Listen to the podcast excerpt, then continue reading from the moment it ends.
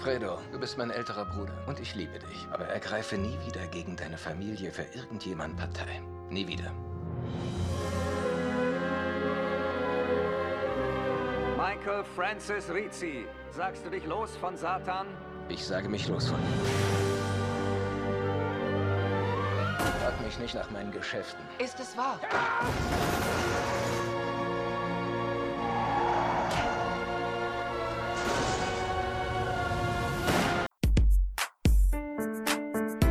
Sin Entertainment Talk, der Podcast des Entertainment Blogs.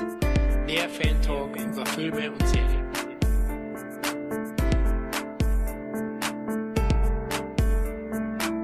Hallo und herzlich willkommen zu einer weiteren Ausgabe des Sinne Entertainment Talk. Hier ist Florian und heute wird es richtig schön familiär, denn diesmal plaudern wir über die ehrenwerte Familie Corleone. Damit ich nicht allein gegen den größten Mafia-Clan der Filmgeschichte antreten muss, habe ich einem ganz besonderen Podcast ein Angebot gemacht, das er einfach nicht ablehnen konnte. Ich freue mich riesig, Filmeditor und Kino Plus Grüße Andreas Bade bei uns begrüßen zu dürfen. Hallo Andi. Hallo, schönen guten Abend. Ja, erstmal freut mich riesig, dass es geklappt hat äh, und dass du dir Zeit nimmst für die kleine Plauderrunde. Magst du dich kurz mal den Hörern und Hörerinnen vorstellen, so ein, zwei Sätze? Okay, also ich bin Andreas, 74er Jahrgang, deswegen haben wir beide, du und ich, wahrscheinlich auch eine spezielle Beziehung zu der Paterei. Und äh, ich arbeite seit 99 als Filmeditor und seit 2006 bin ich freiberuflicher Filmeditor. Primär für Werbung. Ähm, habe immer zwischendurch mal versucht, Filme zu machen, also Spielfilme. Das war immer sehr anstrengend im Vergleich zur Werbung, seltsamerweise. Obwohl das Gerücht und Klischee ja eigentlich das Umgedrehte ist, aber so empfand ich das. Deswegen muss ich mal gucken, ob ich das zukünftig noch weitermache. Ähm, aber ich fühle mich generell auch ohnehin ganz wohl in der Werbung, so muss ich sagen. Sehr schön. Ja, und du hast es angesprochen, ich bin 75er Baujahr, also wir beide sind, sind ja fast Brüder. aus derselben Zeit sozusagen, aus derselben Epoche. Und wir haben schon im Vorgespräch gemerkt, Mann, oh Mann, uns hat sehr viel Ähnliches geprägt, von Captain Future bis Alien, bis Barte, bis Star Wars natürlich. Also ja, da kann man nichts gegen machen. Wenn du mit sechs Jahren das erste Mal im Kino sitzt und Star Wars siehst, hatten wir auch kurz vorhin drüber geredet, ist halt danach nie wieder alles, wie es vorher war. Also das prägt ein und ohne den wär, würde ich jetzt hier auch nicht sitzen, bin ich mir ziemlich sicher gut, dass es so passiert ist. Und ich auch Star Wars gesehen habe, weil der erste Teil Krieg der Sterne hat mich auch zum Kino gebracht. Der Sternzerstörer. Ich werde es nie vergessen, also es hat sich reingebrannt.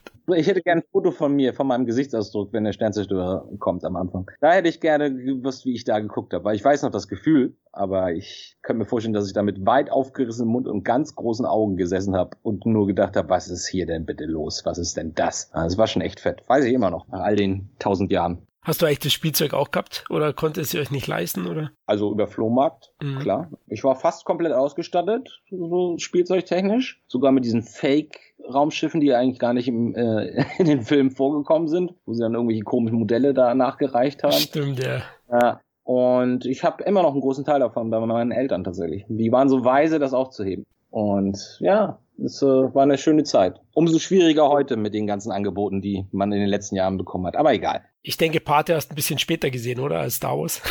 also ja, ein bisschen später. Aber ich habe das Gefühl, ich kenne ihn mein ganzes Leben lang schon. Weil ich weiß ganz genau, dass immer wenn ich mal krank wurde, in meiner Kindheit oder in meiner Jugend, habe ich immer gedacht, oh nein, ich bin krank. Und gleichzeitig habe ich gedacht, oh, da gucke ich mir nochmal Part 1 und 2 an. So, weil das guckst du gefühlt drei Stunden, dann gehst du nochmal pennen, dann guckst du nochmal eine Stunde, dann gehst, pennst du weiter, guckst am nächsten Tag nochmal irgendwie drei Stunden und dann irgendwann ist der Film vorbei oder die Reihe vorbei. Deswegen bin ich mir ziemlich sicher, dass es nur 1 und 2 war zu dem Zeitpunkt, also 80er. Und danach war es wieder gesund. Ja, ging mir ähnlich. Ich habe den erst im Fernsehen gesehen. Also Kino, klar, ging ja nicht bei uns beiden, ich glaube 72 und 74 die ersten zwei Filme. Und Videothek wüsste ich jetzt auch nicht, ehrlich gesagt. Ich glaube, der, der kam schon recht früh raus. Wahrscheinlich war der dann ganz hinten im Klassikerregal, wo mich als zehnjähriger Canon-Fan nicht so interessiert hat. da, da kannst du auch nichts gegen machen. Wenn du acht Jahre alt bist guckst drei Ken-Filme, sind das die besten Filme aller Zeiten für dich. Definitiv, ja. Gar keine Frage, gar keine Frage. Kennst du die geile Doku dazu? Ja, Electric Boogaloo. Ja. Oh, so geil, so geil. Einer meiner Lieblingsfilme. So viel Spaß mit dieser Doku. so viel Unsinn, so lustig geschnitten. Also ja, I love Canon und die ganze Hintergrundstory. Ja, genauso. Also gibt mir auch so. Also klar, wie du erwähnt hast, also wenn du das alles anschaust, die ganzen Ninjas, Chuck Norris und Van Damme, Stallone tut Arm drücken, ja. Also es ist auch so geil, welche Filme, mit welchen Filmen sie Blockbuster machen wollten, ja. Da nehmen sie Armwrestling in der Kombination mit einem, jetzt sage ich nicht Scheißhauskind, wie nenne ich das jetzt, nervigen Kind. so in der Kombination, wo, du, wo ich schon als Kind gesagt habe, den mag ich irgendwie nicht. ja, ich fand ja auch nicht gut. Aber trotzdem, trotzdem weißt du bis heute noch, wenn ich meine Kappe umdrehe, ist es, als würde ich einen Motor anwerfen. Das verlässt sich halt nicht. Genau, und ich hatte schon mal in einem Podcast von uns gesagt, ich finde es immer noch faszinierend, wenn zu Beginn der liebe Stallone seine Kühlerfigur poliert.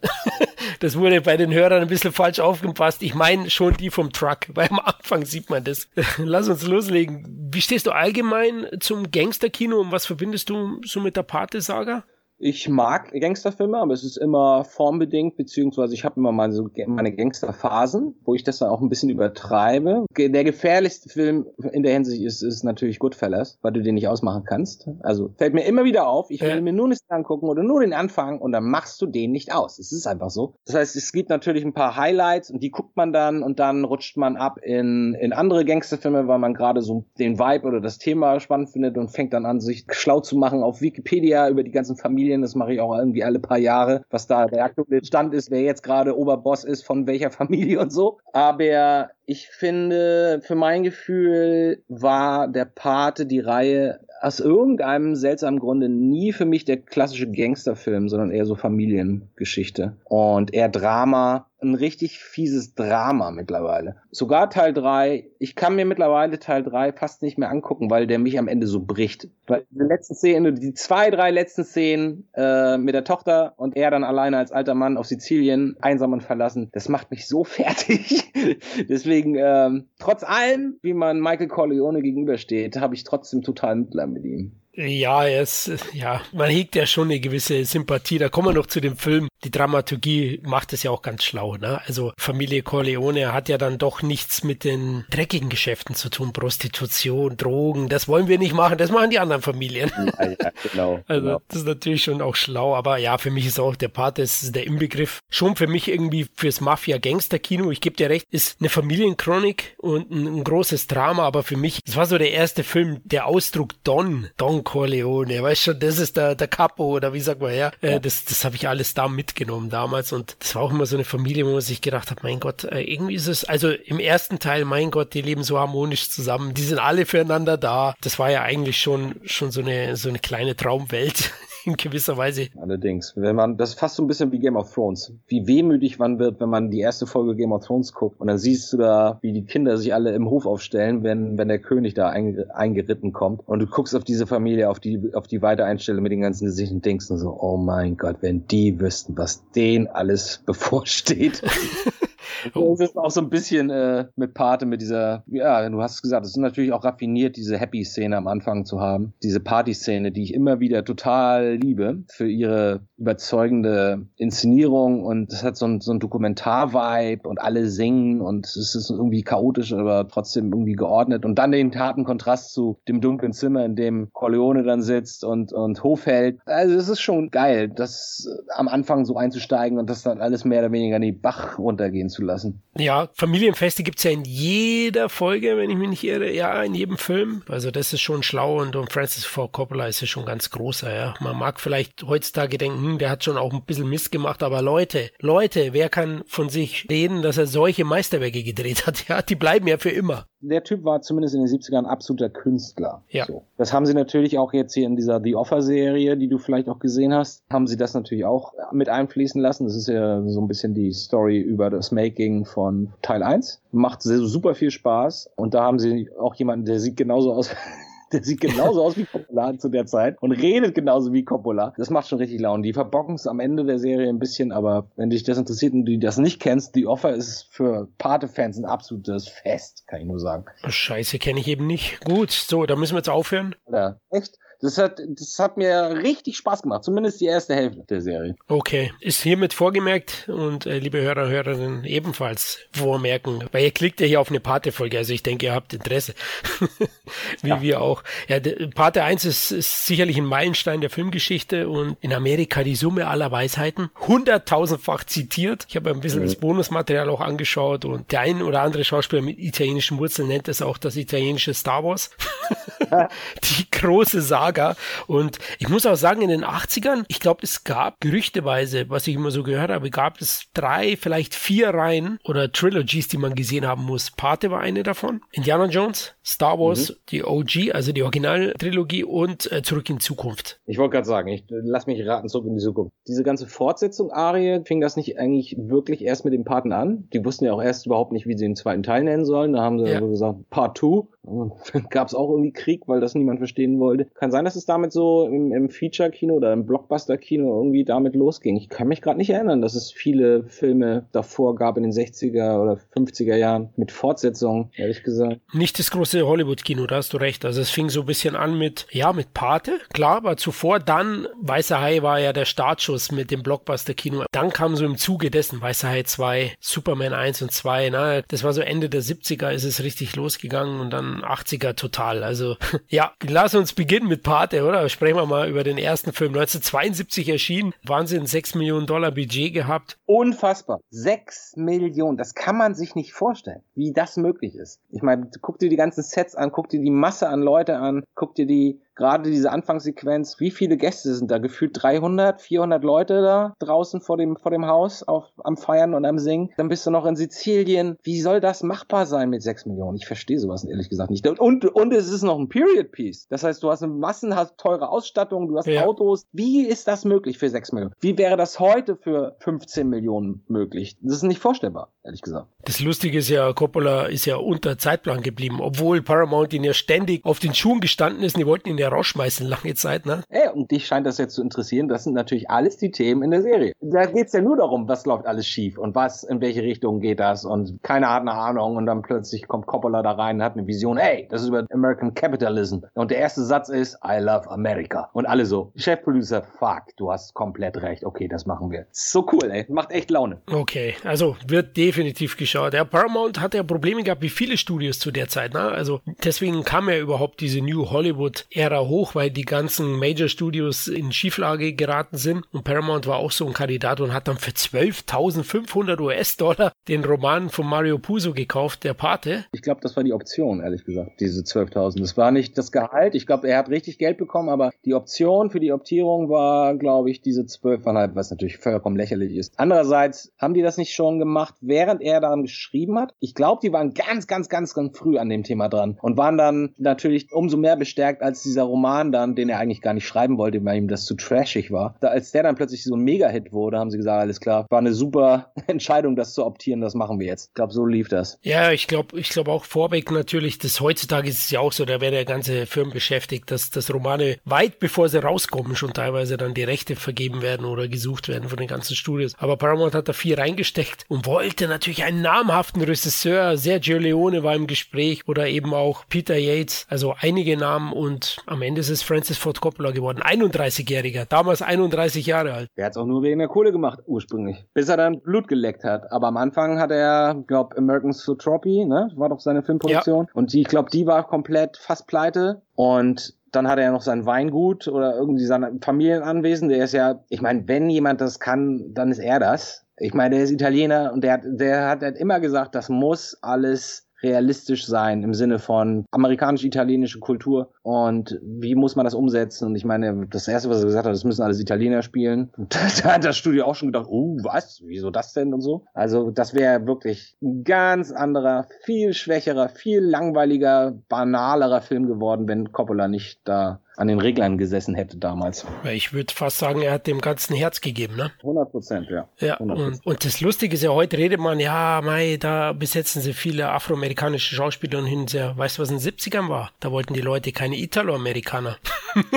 ich ja. habe das wieder gelesen, also Stallone und so, die hatten davor auch Probleme, also vor Al Pacino, Robert De Niro und Stallone gab es nicht so viele italo-amerikanischen Stars, ja, sondern eben den klassischen Amerikaner nochmal, habe ich gelesen. Und äh, die haben da ein bisschen diesen Switch reingebracht, ja? Ich meine, wie du sagst. Ja. Für Al Pacino hat er ja auch gekämpft am Ende. Wollten den schon noch während des Drehs wollten sie den noch rausschmeißen. Weißt du, was die erste Szene war, die sie gedreht haben mit ihm? Nee, weiß nicht mehr. Die erste Szene, die sie gedreht haben mit ihm, war die Szene, wenn er Blumen kaufen geht äh, im Winter mit seiner, seiner Freundin oder Frau. Das passiert, ich glaube, kurz bevor er dann erfährt, dass, dass der Anschlag auf seinen Vater passiert ist. Und da, da saß Paramount dem Coppola die ganze Zeit im Nacken. Sie sagt, guck mal, das funktioniert nicht, der ist viel zu klein, der kann gar nicht schauspielen, der ist schüchtern. Und wenn du mal darauf achtest in der Szene, ich weiß nicht, die kommt so im Film nach anderthalb Stunden, glaube ich, oder nach einer Stunde gefühlt, dann merkst du doch äh, tatsächlich, wenn du darauf achtest, dass er ziemlich unsicher war, dass er noch nicht so laut spielt und er so ein bisschen schüchterner agiert und so. Das ist ganz witzig, weil er selber wusste, also Pacino, dass er quasi gerade auf dem Präsentierteller sitzt und alle genau gucken, was er macht. Und wenn er einen Fehler macht, ist er raus. Kann man sich heute nicht mehr vorstellen, was der Mann geleistet hat. Ja. Und ich finde generell bei Parte 1 agiert er noch sehr reduziert. Man kennt ja sein Spiel aus den 90ern. Wenn man ihn im Original hört, er ist schon, der gibt schon Gas, sagen wir es mal so ja. ordentlich. Ich habe so das Gefühl nach Scarface. Ne? In den 70ern ja, hat er eher, ja. eher so ruhigere, coolere, also nicht coolere, aber ein bisschen zurückgefahrenere Rollen gespielt, die auch mehr so authentischer sind. Und dann kommt Scarface, ich meine 180 Grad Drehung und laut grell, brüllend, Grimassen ziehend. Wir alle lieben das. Und vielleicht hat er das auch damals. Vielleicht war das so ein bisschen Befreiungsakt auch von ihm, mal was anderes zu probieren. Dann hat er daran Gefallen gefunden. Weil wenn man sich den in den letzten 20, 30 Jahren in Interviews anguckt, ist das auch eher so er als Typ. Er ist mittlerweile entspannt, selbstbewusst, witzig, so ein bisschen habe ich das Gefühl, die richtigste Rolle, die ihm am nächsten gekommen ist, habe ich immer so das Gefühl, so ein bisschen im Auftrag des Teufels, diesen, diesen Anwaltsteufel spielt. Ich glaube, das ist, da sind wir relativ nahe dran an dem echten Darsteller, an dem echten Pacino, habe ich mittlerweile das Gefühl. Okay, bei Heat ist er auch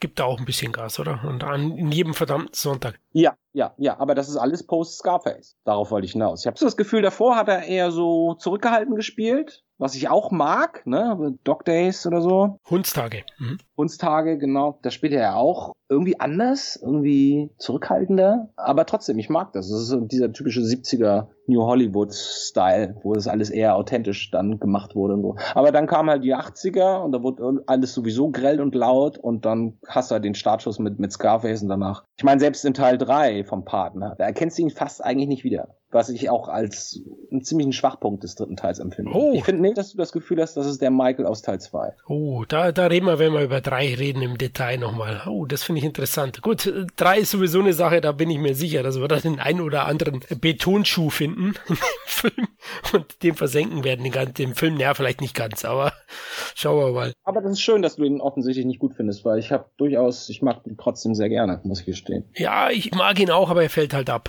das muss man einfach sagen. Du hast zwei Geniestreiche, du kannst das nicht toppen.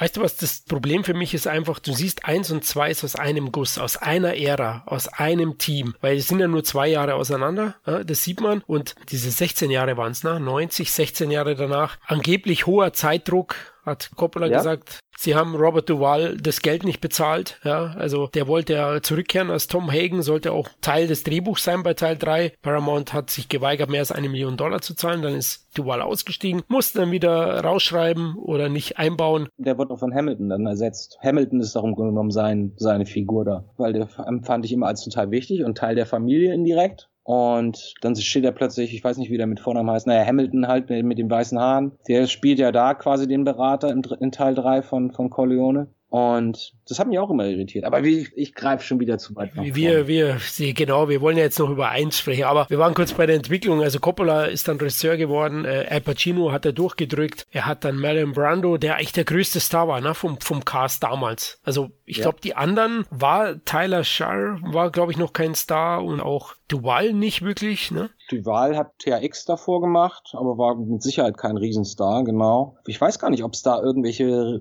zu dem Zeitpunkt schon richtig bekannten Leute gab, außer Brando. Brando ist auch eine Geschichte für sich. Der ist ja nur reingekommen, weil Mario Puzo ihm einen Brief geschrieben hat und das Buch geschickt hat. Und einfach nur hier, ich wollte nur sagen, ich finde dich super. Das ist mein Buch. Wir drehen das übrigens gerade. Ich könnte mir, ich weiß, es kommt nicht in Frage, aber ich habe immer gedacht, du wärst der perfekte Don Corleone so. Und darüber kam das tatsächlich. Da hat er darauf geantwortet, so, ich, ich mag das eigentlich. Ich könnte mir das vorstellen. Also, das ist auch Teil der Serie übrigens. Ah, sehr gut. Ich könnte es mir vorstellen. Ich, vielleicht kriege ich auch einen Oscar.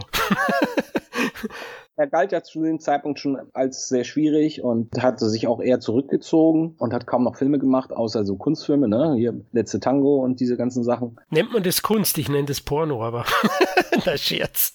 Damals, damals wurde das, glaube ich, als Kunst. Es ist schon so absurd alles äh, und strange und verstörend. Also das ist schon Kunst, muss ich sagen, eher als Porno. Aber klar, dass das, ich meine, von wann ist der 74, 75? Ja, sowas so 73, 74. Ja. Man muss das immer, deswegen stelle ich immer diese Frage. Andere Leute sind immer genervt davon, wenn ich sage, wann ist das, wann war das? Mir hilft das total, das zu visualisieren, wie die Welt damals ausgesehen hat, wie der Otto Normalverbraucher auf der Straße ausgesehen ja. hat, wie der gedacht hat, was für Erfahrungen der hatte mit Film. Und dann kommt dieser Film ins Kino. So, das hilft mir immer total, den Film zu verstehen. Weil ansonsten, wenn du da diese Infos nicht hast, dann denkst du, was ist denn das für ein Scheißfilm? Warum sind da die Effekte so hässlich? Und dann sagt er mir, ey, Entschuldigung, 2001 ist von 1968. das war das Beste und das sieht heute immer noch gut aus. Das ist dein Problem.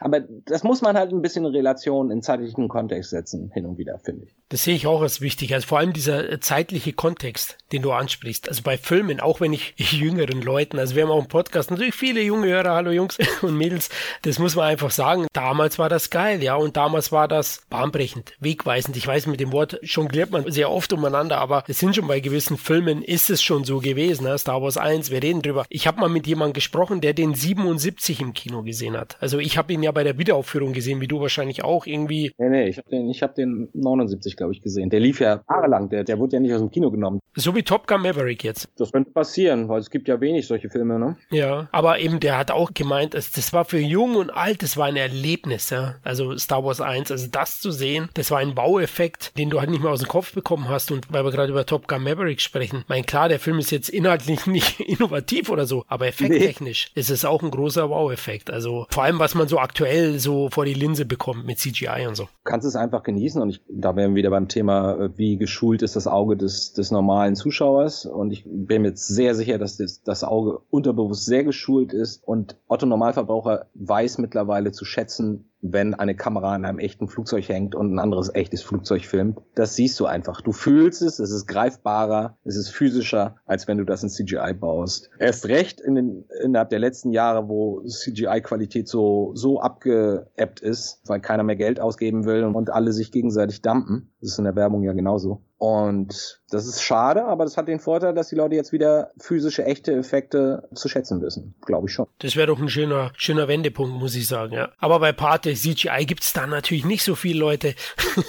Hier, das, so viel, ja. das ist eher, eher äh, Schauspielkino. Definitiv Schauspielkino, würde ich sagen. Und der lebt auch von der Figurenzeichnung, von der Tiefe, von der, von der ruhigen, authentischen, hochatmosphärischen Erzählung, Erzählstruktur auch schon, die ist genial und ich liebe den Film. Es ist alles, das ist das Tolle an dem Film, gerade an Teil 1, aber auch an Teil 2, dass du den immer wieder gucken kannst und je erfahrener du, oder ich würde es jetzt einfach mal auf mich münzen, je erfahrener ich bin, im Sinne von Filmanalyse oder Struktur und Aufbau und Setup und Payoff und diese ganzen Fragen, merkst du erstmal, oh Mann, ey, die machen wirklich alles richtig. Jeder Satz sitzt, jede Einstellung hat Funktion, jede Kamerafahrt wird mit Bedacht gewählt. Der Schnitt ist exakt so hyperpräzise gesetzt, dass du immer denkst, du kannst ihn nicht anders machen. Wenn du diesen Film anders machst, wenn du zwei, drei Sachen änderst, ist er bei weitem nicht mehr so gut wie das Original. Ich habe keine Ahnung, wie die das damals geleistet haben, aber aber es ist schon auffällig, dass du jedes Mal auffällt, wie viel besser er tatsächlich ist, als du letztes Mal gedacht hast, er ohnehin ist. Weil früher hast du nur gedacht, das ist ein guter Film, aber du hast keine Ahnung warum. Es ist immer wieder ein Genuss, den Film zu sehen und zu bemerken, dass man den das letzte Mal nicht so verstanden hat, wie du dachtest, dass du ihn verstehst. Das ist bei Fiction übrigens genauso. Ich weiß nicht, wie oft ich den in den 90ern gesehen habe und ich fand das alles total cool. Und heute gucke ich mir den Abstand an und denke erst so, wow, das ist wirklich richtig gut gemacht, richtig toll geschrieben und geschnitten und so. Das passt ja zum lieben Gary Oldman, der, der als Dozent immer seinen Filmschülern, Drehbuchautoren und, und kommenden Regisseuren erzählt hat, also bevor wir hier überhaupt anfangen, schaut ihr euch zwei Filme erstmal an, weil die sind absolute Masterclass und das ist Parte 1 und 2. Sagt Gary Oldman? 2008 hat er das als Dozent dann immer wieder gesagt. Also in Sachen Ausstattung, Beleuchtung, wie du sagst, Struktur, Storytelling ist das Masterclass. Ich wüsste da keinen Fehler, weißt du? Du hast immer, du hast, selbst wenn es der beste Film ever ist, hast du immer, und das ist immer eine persönliche Geschichte natürlich, aber du hast immer irgendetwas, wo du denkst, ah, das ist nicht so ganz rund. Ah, das hätte ich anders gemacht. Oder, hm, warum erst das? Das hast du bei Pate 1 und 2 einfach null. Aber du musst reingezogen werden, weil der ein oder andere Jüngere oder den ein oder anderen Freund, den ich habe, der sagt schon, er hat leichte Längen.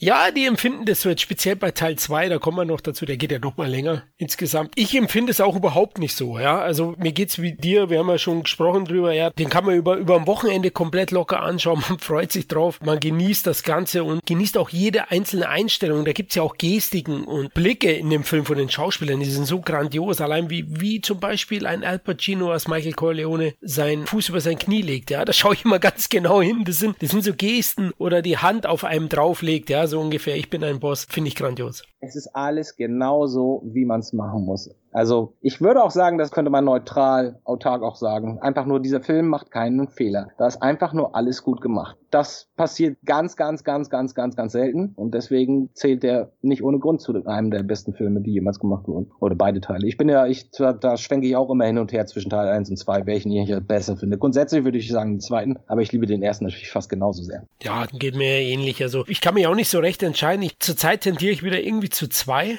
Ich weiß nicht warum. Es gibt immer so Phasen. Ich, sag, ah. ich weiß, was ich glaube, warum. Das ja. Ende von Teil 1 ist fett, die Geschichte ist kleiner und ich liebe diese Tür zu, diesen Tür zu Moment und ihren traurigen Blick und dass sie erkennt, was aus ihm geworden ist und so. Aber weißt du, was stärker ist? Ihn alleine an seinem Haus am See sitzen zu sehen und er hat gerade seinen Bruder umgebracht und danach hast du nochmal diesen Nachschub, Reise in die Vergangenheit, wo er dann am Tisch sitzt quasi. Oh, ja. Vor Teil 1, eine Stunde vor Teil 1 quasi. Und das bricht mich auch. Also das, dieser Blick von ihm, wenn er da sitzt und nachdenkt und man weiß nicht, leidet er darunter? Ist er frustriert? Ist er immer noch überzeugt von dieser Entscheidung? Oder ist er einfach nur eiskalt geworden? Das, das ist so, so gut. Also ich liebe dieses Ende von Teil 2. Und meistens sind es ja Filme oder hat man ein Gefühl für Filme über das Ende. Wie ein der Film aus dem Kino lässt, ne? Ja. So, deswegen ist äh, Whiplash ja auch so stark, weil ich kenne sehr wenig, sehr wenig Filme, die mit so einem dramatischen und geil geschnittenen und emotionsgeladenen Finale aussteigen. Das macht einen riesen Unterschied. Du kannst einen relativ okayen Film haben, aber wenn der Film ein mega Ende hat,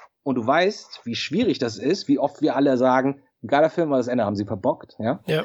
Das man, muss man auch können. Wenn du sowas hast, wertet das den Film automatisch auf, muss ich sagen. Noch mehr als, äh, ich kenne Filme, die scheiße sind oder nicht gut sind, aber ich, es gibt da ein, zwei, drei Szenen, die ich total liebe. Das ist auch schon eine andere Nummer. Aber wenn das Ende eines okayen Filmes richtig geil ist, dann hast du ein ganz anderes Gefühl für den Film. Und beide Endings sind gut, von Teil 1 und Teil 2 vom Paten. Ich finde aber das Ending von Teil 2 besser.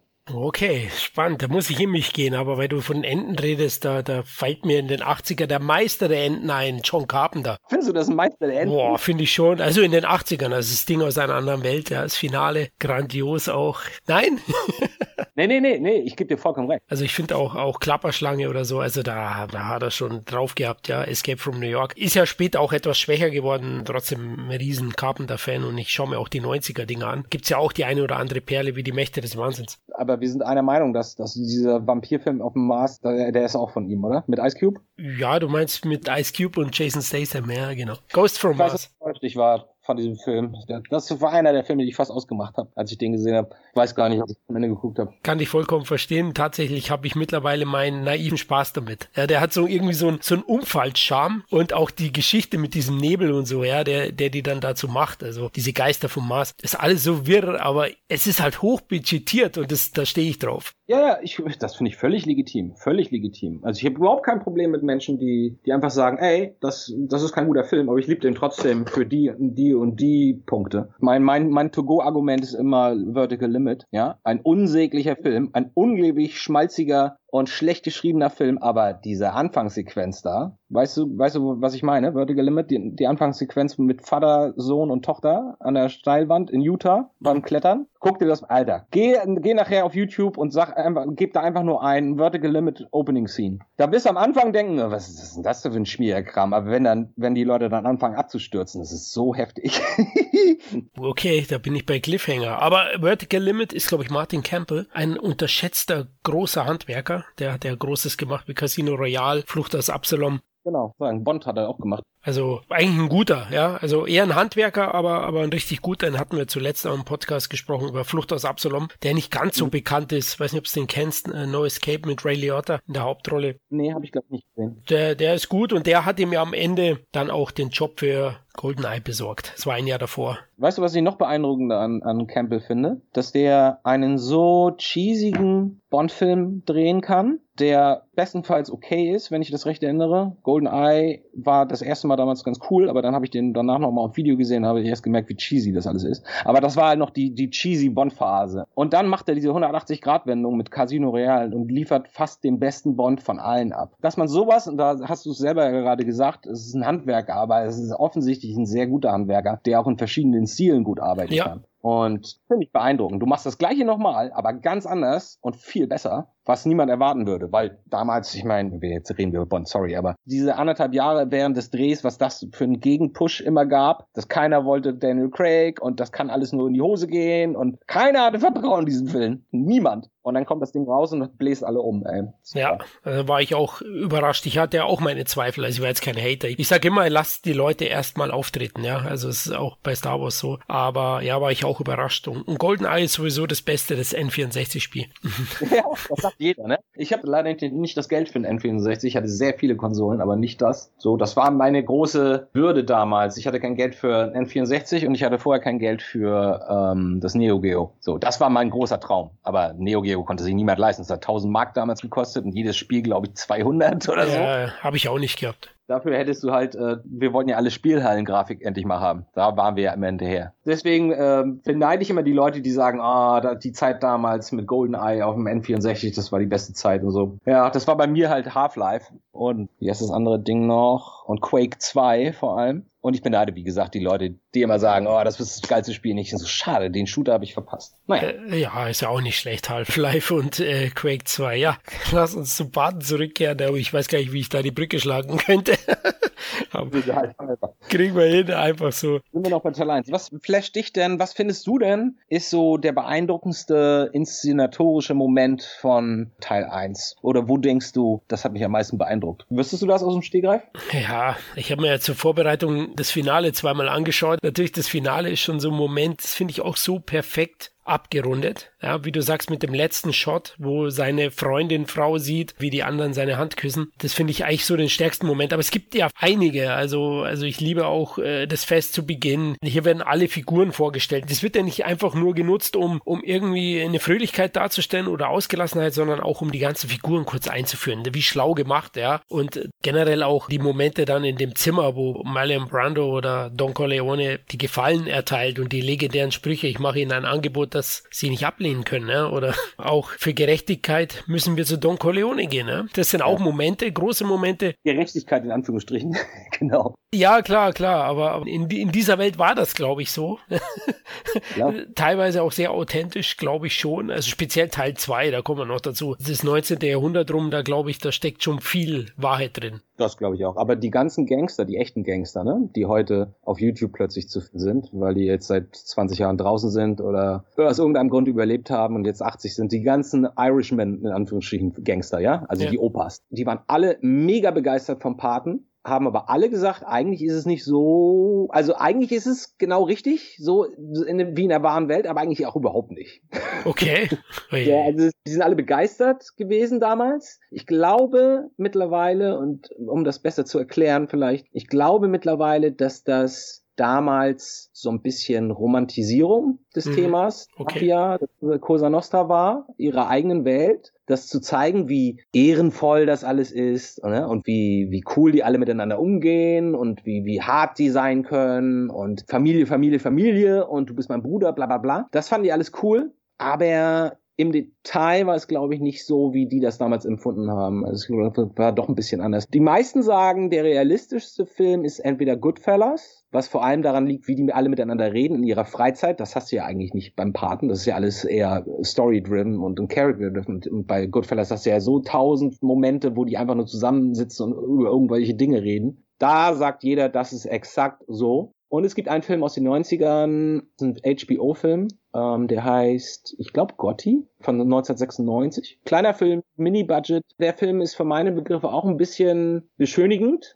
aber trotzdem sagen die ganzen Gangster, ja, das ist der authentischste Film. So reden Gangster miteinander, so gehen die miteinander um und so ist der tagtägliche Ablauf. So, das fand ich sehr interessant. Okay, gut zu wissen. Ja, Pate, ich gebe dir recht. Ich denke auch, dass das ein bisschen romantisiert ist. Spielt auch in den 70ern, ist ja mehr eine Familienchronik. Ich glaube schon, dass ein bisschen so, ich sag mal, die Mafia-Strukturen, oh, jetzt muss ich aufpassen, dass ich nicht belächelt werde, ähm, so ein bisschen außerhalb der USA beeinflusst hat, dieser Film. Ich kann mir das durchaus vorstellen, dass Leute so, also es gibt ja immer die große Frage, tut der Pate die Mafia glorifizieren? Natürlich tut er das. Wir akzeptieren ja, wir finden das ja sogar cool, wenn er dem Pferd den Kopf abschneidet und ins Bett legt. Dann ist das ultra brutal, aber wir denken nicht ein einziges Mal, oh, das, ist, das ist aber echt böse Menschen, die das gemacht haben, sondern wir denken, oh, oh krasse Aktion. Weißt du? Wir sind voll die ganze Zeit auf, auf der Seite von der Familie, obwohl das Gangster sind, die Leute bedrohen, die Leute einschüchtern, die Leute erpressen und Leute umbringen. Und vergiss es, ob da jetzt irgendwie Prostitution kein Thema ist oder Drogen. Das ist ja eh das größte Gerücht. Ne?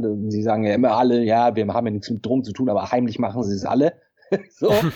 Also der Film ist schon glorifizierend. Und ich würde das unterschreiben, was du eben meintest, mit dem Einfluss, dem möglichen Einfluss auf die echte Mafia und Cosa Nostra. Ich bin mir ziemlich sicher, dass die Leute, wenn du das als Soldier im Alter von 25 siehst, ja, und so geflasht bist, dann ist es nichts anderes als das, worüber wir vor einer halben Stunde geredet haben mit Star Wars, was das für einen Einfluss auf einen hatte. Du siehst deine Welt, aber die perfekte Version davon, Hochglanzversion, stylisch, coole Darsteller bzw. Figuren, beeindruckend, charismatisch. Und wie gesagt, es ist deine Welt. Natürlich beeinflusst dich das. Natürlich denkst du, oh, genau, so ist ja eigentlich die Mafia und so. Und du arbeitest dann vielleicht auch unterbewusst darauf hin. Ich würde mich auch wundern, wenn Scarface nicht einen ganzen Haufen von Gangstern beeinflusst hätte oder motiviert hätte, ehrlich gesagt, weil die das so cool fanden diese völlige Egalhaltung und ich bin der Größte. Ich bin mir ziemlich sicher, dass das, ich meine, überleg mal, wie viele Hip-Hopper bei irgendwie Interviews bei denen zu Hause immer noch das Scarface-Poster an der Wand hängen haben.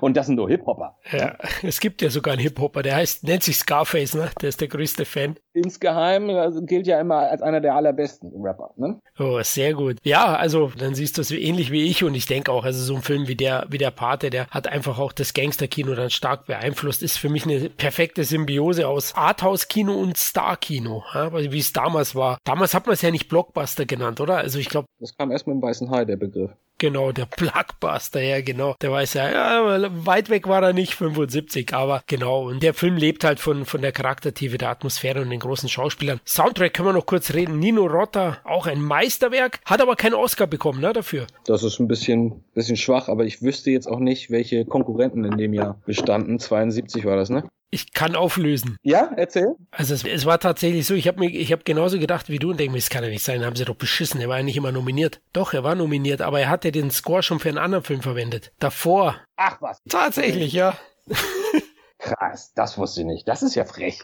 Die, ja, ja, also dadurch gab es eben nicht die Nominierung. Gut, es gab trotzdem mehr als genug, nämlich zehn Oscar-Nominierungen für unter anderem beste Regie, bester Nebendarsteller James Caan, Robert Duvall und Al Pacino. Wahnsinn, ne? Die Nebendarsteller. Und gewonnen hat er ihn als fürs beste adaptierte Drehbuch, bester Film und Marlon Brando als bester Hauptdarsteller hm, hätte mehr verdient. Also ich meine, da gibt's andere Filme, so, ich wüsste jetzt gar nicht, so, was sind denn so zehn Oscar-Filme, also zehn Oscars-Filme? Ich glaube, Star Wars ist da nah dran. In den 80ern, ich glaube schon, Amadeus hat recht viele gehabt, zehn nicht, aber so acht oder so, oder dann Gandhi und so, ne? Dieses klassische Oscar-Material, das bekommt es dann. Und Pate, ich war auch überrascht, also wo ich gesehen habe, hm, nur drei bekommen. Oh, entweder die Konkurrenz war sehr stark oder hm, man war nicht so ganz bereit.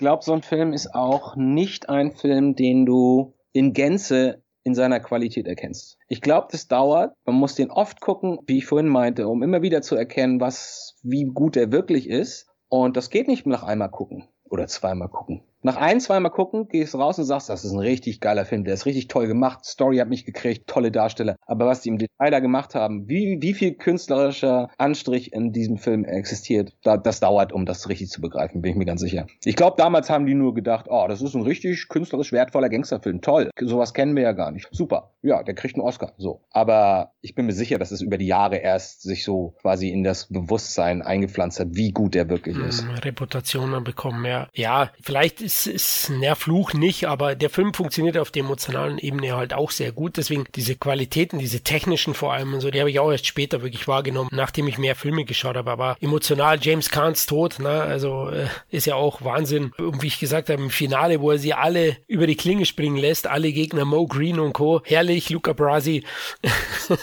das ist ja auch schon legendär. Also da, da funktioniert er halt auch sehr gut und äh, ich finde, der, der nimmt mich da auch sehr mit und Marlon Brandos Tod ist sehr ähnlich im, im Blumengarten, ne, im Obstgarten. Die Orangen spielen ja immer ein, eine, eine Rolle bei den Toten. Ja, ich würde gerne mal wissen, ob diese Orangengeschichte quasi da ihren Anfang nahm oder ob das vorher schon als Symbol häufig benutzt wurde. So heute weißt du, heute guckst du einen Film und du siehst, dass da plötzlich äh, Orangen liegen, du weißt, ah, okay, jetzt stirbt gleich jemand. So weit ist man schon, ja? Ja. Aber ich könnte mir vorstellen, dass, und das ist auch ein sehr gutes Beispiel, ich könnte mir vorstellen, dass es damals keiner bemerkt hat und erst nach und nach solche Details quasi auffallen, weißt du? Warte mal, immer wenn irgendwer über Tod redet oder wenn irgendwer kurz davor ist, erschossen zu werden, sehe ich immer Orangen. Ehrlich gesagt, ich weiß noch nicht mal, ob das Sinn macht, wo da die Logik ist, wofür eine Branche steht oder was die symbolisieren kann. Mir würde, und ich bin wirklich künstlerisch ganz gut bewandert, weil ich mich für Kunst immer mein Leben schon interessiert habe und für Bedeutung und Analysen und sowas. Aber wenn du mir sagst, wofür steht eine Orange, würde ich da sitzen und sagen, ich habe nicht die geringste Ahnung. Äh, hat die irgendeine besondere Fähigkeit oder irgendeine, irgendein Element, das sie besonders macht? Ich meine, das ist nicht sowas wie eine Venus-Fliegenfalle, weißt du, die einfach quasi eindeutig ein Symbol für drei, vier Sachen se ja. sein kann. Aber das ist einfach nur eine Orange. Ich glaube, das war einfach nur eine stilistische Idee oder ein kleiner Kniff von Coppola. Und nachdem das den Leuten aufgefallen ist, sowas wie der Wilhelm-Schrei letzten Endes, dann haben sie gedacht, oh, das ist ja künstlerisch eine sehr interessante Idee, was ich auch finde, aber ich verstehe es ehrlich gesagt nicht. Ja, auch nicht wirklich. Also die Orange war für mich immer, weiß nicht, Sonne, Capri-Sonne, ja. Ja. Sozusagen. Ich meine, es ist ja nicht mal so, dass die irgendwie besonders gut, wenn das eine Pflanze wäre, die zum Beispiel auch in der Wüste wächst oder in der Antarktis, ja, oder wenn die, wenn die zwei, drei Schalen hätte, die man abpan muss. Das sind ja tausend Sachen, die man sich überlegen kann, was Symbolhaftigkeit betrifft. Aber das ist einfach nur eine Orange. Ich meine, die, die ist noch nicht mal rot wie Blut, ja. Das wäre der plumpste, der plumpste Ansatz. Das ist einfach nur eine Orange, Orange. Müsste man wahrscheinlich mal nach Sizilien fahren. Vielleicht, vielleicht gibt es das ja wirklich.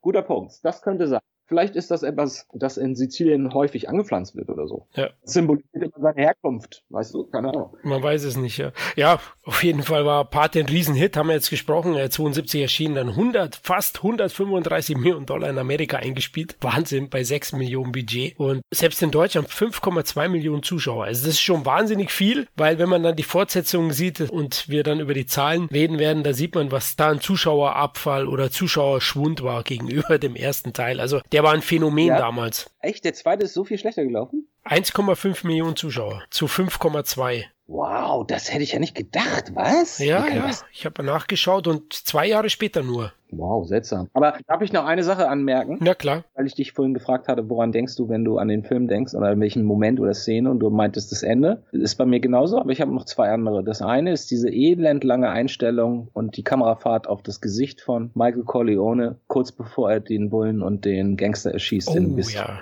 wo er so lange mit sich kämpft und ich weiß, mache ich das jetzt? Ist das überhaupt richtig und so? Und da ist er ja noch der gute Mensch in Anführungsstrichen und nach dem Mord ist er quasi auf der Dark Side daran denke ich immer an diese Kamerafahrt und an seinen Blick und an das Pferd, muss ich ganz ehrlich. Ich liebe diese Inszenation mit dem Schwenk darunter und die Musik, die da drüber liegt, die dann so schräg plötzlich wird, nachdem er aufgewacht ist und dann diesen Schrei und dann diese, dieses Schuss von außen auf diesem Anwesen und der, man hört ihn immer noch leise schreien im Haus. Ich finde das super. Ja, genial. Und das Ende schlägt halt auch diesen Bogen zum Paten, ne? weil mit der Taufe und ich bin jetzt Pate und das passt halt so perfekt, ja. finde ich. Super konzipiert, es ist super. Ich kenne das Buch nicht. Ich würde vermuten, das Buch ist um Weiten schlechter. Ich bin mir ziemlich sicher, dass Coppola das ein bisschen umgebaut hat und dass er alles halt richtig gemacht hat dann. Wie gesagt, da ist keine Idee, kein Moment, keine Einstellung, kein Satz, der nicht Sinn macht und der Funktion hat für den Film. Es ist einfach perfekt gemacht. Definitiv. Und äh, dann kam eben Teil 2, haben gerade geredet, dass er nicht so erfolgreich war. Vielleicht liegt es auch dran, dass es einer der ersten Fortsetzungen war, der ganz großen, dass sich dann der, der allgemeine Otto Normaldeutsche gedacht hat, was Teil 2, der so auserzählt, was soll denn der Scheiß? Die wollen auch nur Geld verdienen. Und mittlerweile wissen wir, dass das in Trilogien der, Teil, der zweite Teil meistens der beste ist. Ja, das wissen wir tatsächlich. Sogar bei Indiana Jones. Und das meine oh, ich ernst. Danke. danke, Florian. Vielen Dank. Danke. Ich bin immer der Einzige, habe ich das Gefühl, der, der Temple of Doom so feiert. Ich liebe Temple of Doom. Ich auch. Und den dritten mag ich auch, aber mir ist der dritte zu lustig. Der erste ist Hardcore Mystery, Ernsthaftigkeit, hin und wieder mal einen coolen Spruch. Die erste Kameraeinstellung, die Kamerafahrt auf Indiana Jones Gesicht, nachdem er mit der Peitsche die, die Pistole von dem äh, Guerrero geschlagen hat. Diese Fahrt auf sein Gesicht. Das ist für mich der Vibe von Indiana Jones. Und deswegen war, hatte ich kein Problem damit, dass der zweite Teil so viel düsterer und brutaler war. Ehrlich gesagt, mich hat er, mich hat diese Verbrennungsszene mit dem, äh, mit dem Inder enorm verstört damals. Ich konnte mir das eine Weile lang nicht angucken, weil ich das zu brutal fand. Aber ich mochte das. Ich mag den Vibe. Ich mag den Speed vom zweiten Teil. Ich bin sogar völlig okay mit diesen völlig drüber albernen Actionsequenzen. Für mich macht das einfach nur Spaß. Und äh, der dritte ist mir zu sehr malen nach Zahlen. Ich finde, da erkennst du immer genau, okay, jetzt machen sie dies, jetzt machen sie das. Das ist nicht so fließend. Das ist eher so, wir springen von Ort zu Ort. Und mir ist er ein bisschen zu witzig. Aber ich mag den natürlich trotzdem total. Okay, ich, ich glaube, ich lade dich. Über Indiana Jones haben wir noch nicht gesprochen. Wenn wir mal einen Cast machen, bist du vorgemerkt. Aber wir müssen ja eigentlich auf fünf warten, ne? Lang dauert's nimmer. Warten wir auf fünf? Machen wir vielleicht nur drei Filme? Lassen wir vielleicht vier weg? Schauen wir mal. Ach so, deswegen. Nö, nö. Man nö, kann, okay. mein, über Teil 4 kannst du stundenlang reden. Das ist der Vorteil an Teil 4. Der hat gute Momente und ganz, ganz viele doofe Momente und kriegt einen, catcht einen nicht. Genau, ich, wir sehen es sehr ähnlich. Ich fand nämlich äh, Teil 4 auch wirklich einige richtig starke Momente und dann habe ich mich wieder bodenlos geärgert über die Hand drin. Aber ja, das machen wir mal anders. Äh, bei Parte 2 ist es wesentlich runder insgesamt. Es ist, ich hatte es vorhin schon erwähnt, für mich ist Teil 1 und 2 aus einem Guss und ja. wurde ja auch später, Ende der 70er, dann in Amerika und sogar in Deutschland. Ich habe ihn nicht gesehen. Ah, ich habe schon drauf gewartet. Ich habe gehofft, dass du das das sagen würdest. Aber red ruhig weiter. Ich weiß, was jetzt kommt. Genau. In einer Miniserie als die Pate Saga ausgestrahlt. Ich glaube, da wurde es fortlaufend geschnitten, oder? Weißt du das? Ich habe den gesehen vom halben Jahr. Oh. Ja, der ist nicht besser, der ist im Momenten besser, weil die ganzen Cutscenes drin sind, die alle cool sind. Da ist nichts überflüssig oder wo, du denkst, ja, das hättest du jetzt nicht gebraucht, sondern es sind alles coole. Sie machen, machen die Geschichte sogar runder. Sie haben, beleuchten ein bisschen mehr den Gegenspieler von Robert De Niro, also dem jungen Don Corleone, diesen Gangster in dem weißen Anzug, den er nachher erschießt. Fanucci. Genau. Da gibt's ein paar Szenen, wie er dem vorher schon begegnet und wie er beobachtet, wie der mit einer Street Gang kämpft und so. Das ist echt nicht schlecht. Das Einzige, was nicht so schön ist, ist durch die Tatsache, dass es ein chronologischer Umschnitt ist. Das ist eine interessante Erfahrung. Das macht auch durchaus Spaß. Aber die technische Lösung dessen, wie sie das geschnitten haben, wirkt halt nicht funktioniert nicht. Die Übergänge, man merkt, dass es eigentlich anders konstruiert war und dass wir quasi eher so immer so zehn Minuten Kurzfilme hintereinander haben. Das ist ganz interessant, dass es so erst auffällt. Also die Übergänge zwischen den einzelnen Episoden sind nicht so schön, aber diese, ich würde mich jetzt aus dem Fenster lehnen sagen, 30 Minuten länger, die der hat, ähm, lohnt sich. Also kann man echt sich gut angucken. Okay, dann muss ich vier Stunden, ach nee, vier reicht ja nicht. Sechs, sechs Stunden wahrscheinlich Lebenszeit nochmal opfern, weil das muss, muss man gesehen haben, ja. Ja, ja, als Experiment ist das super interessant. Aber jetzt insgesamt so Teil zwei, wie er rauskam in, in der Originalfassung, wie ich ihn jetzt auch gesehen habe, ich Depp habe mir jetzt die dritte Box zugelegt. Ja, ich habe ich hab die DVD-Box, die Blu-ray-Box und jetzt die 4K-Box, Leute. Ich ja, weiß, gut. ich bin Millionär. Nein, ich bin einfach nur ein Sucht. Da habe ich eine sehr interessante Frage an dich. Bist du Fan von dem neuen Color Grading? Nein.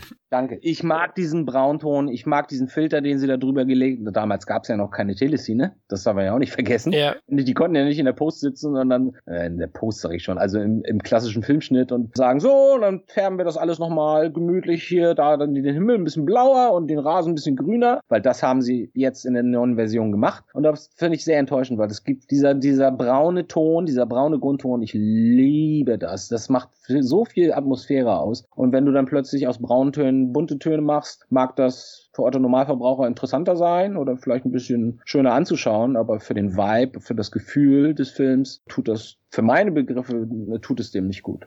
Ja, sehe seh ich wie du. Also ich war auch enttäuscht und musste dann doch wieder zur alten Version greifen. Ja, und das ist seltsam, das hat Coppola ja selbst arrangiert und das verstehe ich ehrlich gesagt nicht, wie der auf so eine Idee kommen konnte. Also das ist jemand, der so stilsicher ist, ja, und so ein Künstler. Das ist kein Filmemacher, das ist ein Künstler. Und dass der da sitzt und sagt so, hm, 40 Jahre später, nee, irgendwie, ist das Grading nicht so schön. Das könnte doch alles bunter sein. Das verstehe ich nicht, wie man auf die Idee kommt, ehrlich. Ach, gut, es ist ein Freund von George Lucas, also den fällt einiges ein. Ja, aber da sind Welten dazwischen. ja, aber ich meine, du weißt ja, der hat auch das ein oder andere verschlimmbessert im Nachhinein. Manches macht ja auch Sinn bei Star Wars, aber ein paar Sachen. Also ich fand das auch immer, ich finde das immer spannend für einmal gucken. Ja. Ich weiß, ich habe das so gefeiert damals, als es die Wiederaufführung von Star Wars gab mit den überarbeiteten Effekten. Ich saß im Kino, ich konnte das fast nicht glauben. Gerade der Angriff auf den Todesstern am Ende. Das hat mich Das so. war Wahnsinn. Ja. Diese sechs, es sind ja gar nicht so viele, es sind vielleicht sechs, sieben Einstellungen oder so. Aber das hat mich so umgeblasen. Heute denke ich natürlich, wenn ich, ich habe hier eine uralte Rollenversion aus Spanien digital vorliegen, also eine 1 zu 1 Digitalisierung des Originalfilmes aus der Zeit. Mit allen Fehlern und Spratzern und komischen äh, Matte Paintings, beziehungsweise schlechten Keylines, wenn sie da irgendwie vor der Bluescreen gefilmt haben. Das ist so schön. Und ich wirklich, ich fühle mich dann wie ein Kind. Ich so, fuck, genau so habe ich das damals gesehen. Also, naja, jetzt reden wir über Star Wars. Sorry. Ja, wir zwei, wir sind einfach 80er Kids. Genau. Sorry, Leute, können wir nichts dafür. Ja, Teil 2 kommt, Pate, wir müssen ja weiterkommen, wir beide. Es ist heiß hier. Eine Frage, gibt's da einen Höhepunkt für dich, einen Lieblingsmoment? Pate, zu- boah, ist sehr, sehr schwierig. Äh, Lieblingsmomente gibt es sicherlich einige. Ich finde ehrlich gesagt generell Vitos Geschichte sehr, sehr gut. Das habe ich früher anders empfunden. Da habe ich immer nur drauf gewartet, wann kommt Al oder wann kommt Michael Corleones Geschichte. Mittlerweile liebe ich die sizilianische Geschichte oder eben die Geschichte des Einwanderers in die Staaten. Finde vor allem, wie sie das mit der Ausstattung und allem umgesetzt haben, unglaublich. Unglaublich, ich war ja in New York vor drei Jahren und habe mir Little Italy angeschaut, was in echt ja nur noch aus einem Straßenzug besteht und das ist genau der, der wo hier immer gedreht wird. Ach was. Ja, das ist der einzige noch. Warte, warte, warst, warst du dann an dem, ähm, es war mal ein Amerika-Spot? War ich auch, ja, habe ich Fotos An der gemacht. Ecke neben der Brücke, auf dem Poster von, es war mal in Ja, richtig, ja klar. Ein Freund von mir war neulich auch da, hat mir Fotos geschickt. Da stehen, standen 30 Leute und haben Fotos gemacht. Ja, ja, und so weit weg ist ja auch nicht die Manhattan Bridge, da ist dann äh, die Bank, wo der Woody Allen sitzt, ja. Also da, New York ist ja für uns Filmfans Wahnsinn, ne? Da gibt's so viel links und rechts, du schaust, ah, da wurde das gedreht. Oh, das Continental. Ah, ist da nicht John Wick letztens gewesen und so? Also ist Wahnsinn. Stimmt, ich muss mal nach New York. Ich war noch nie da tatsächlich. Oh, das saugst du auf. Das ist auch so, ja, multikulturell, ja, diese, diese Wucht, was New York hat, ist ja ein Schmelztiegel. Ist ja nicht nur für Film für mich, sondern Skateboarding in New York. Ja, klar. in den 90ern. Und da gab's die Brooklyn Banks, die wurden jetzt leider abgerissen. Und ein Freund von mir war noch da, während sie das abgerissen haben, hat noch Fotos gemacht. Und das allein sowas äh, würde ich mir gerne angucken oder die Überreste oder so. Naja. Aber ähm, das heißt, du hast keinen keinen Moment, wo du sagst so, woran denkst du denn? Ich sage jetzt Parte 2. Was ist das erste Bild, was dir einfällt? Das erste Bild ist, wie Vito Fanucci abkillt, ja.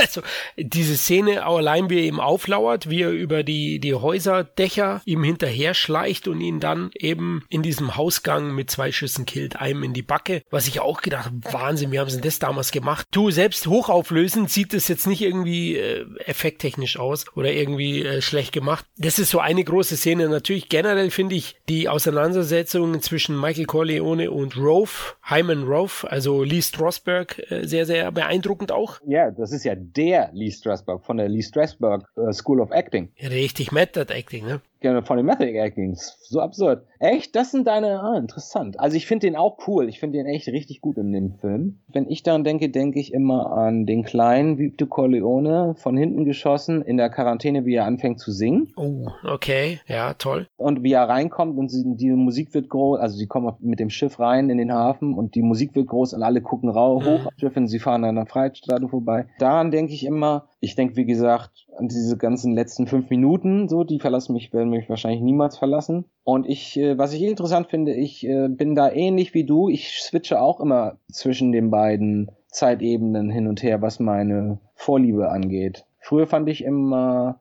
Michael Corleones Story spannender und fand die die Vito Corleone ein bisschen, also auch interessant, aber nicht so so reizend, unabhängig von von dem Opening mit dem kleinen Jungen Vito. Aber hin und wieder, also jetzt gerade weiß ich nicht, jetzt mag ich doch wieder die die andere Geschichte ganz ganz gern. Was du eben meintest mit diesen mit diesen Schüssen ins Gesicht, ne, mit den zwei Schüssen. Ich finde das auch seltsam, Schrägstrich interessant, Schrägstrich deswegen irgendwie schockierend, dass Coppola in allen Filmen diese Mordszenen so seltsam inszeniert hat, weißt du? Normalerweise zu der Zeit würdest du sagen, jemand zieht eine Knarre, schießt jemand ins Gesicht, der sagt, ah, und fällt um. Aber in, in den Pate-Filmen leiden die immer noch so lange. Wenn ich an Pate 1 denke und für mich sehr anstrengenden, unangenehmen Moment ist äh, der Moment, wenn der, weiß er den Namen gerade nicht, der Corleone Soldier fake-mäßig die Seite wechseln soll, dann erdrosseln sie ihn an der Bar, weißt du, hauen ihm den, den Dolch in die Hand, nageln ihn an der Bar fest und erwürgen ihn von ja. hinten. Und das dauert Ewigkeiten. Und der Typ guckt zu Anfang einfach nur so geschockt und macht gar nichts, weil er so überrascht ist von dem Moment. Und so ist auch der Bulle, den Michael Corleone dann als, als Test in der Bar erschießt mit dem anderen Gangster, der hängt auch noch, der wirkt auch noch so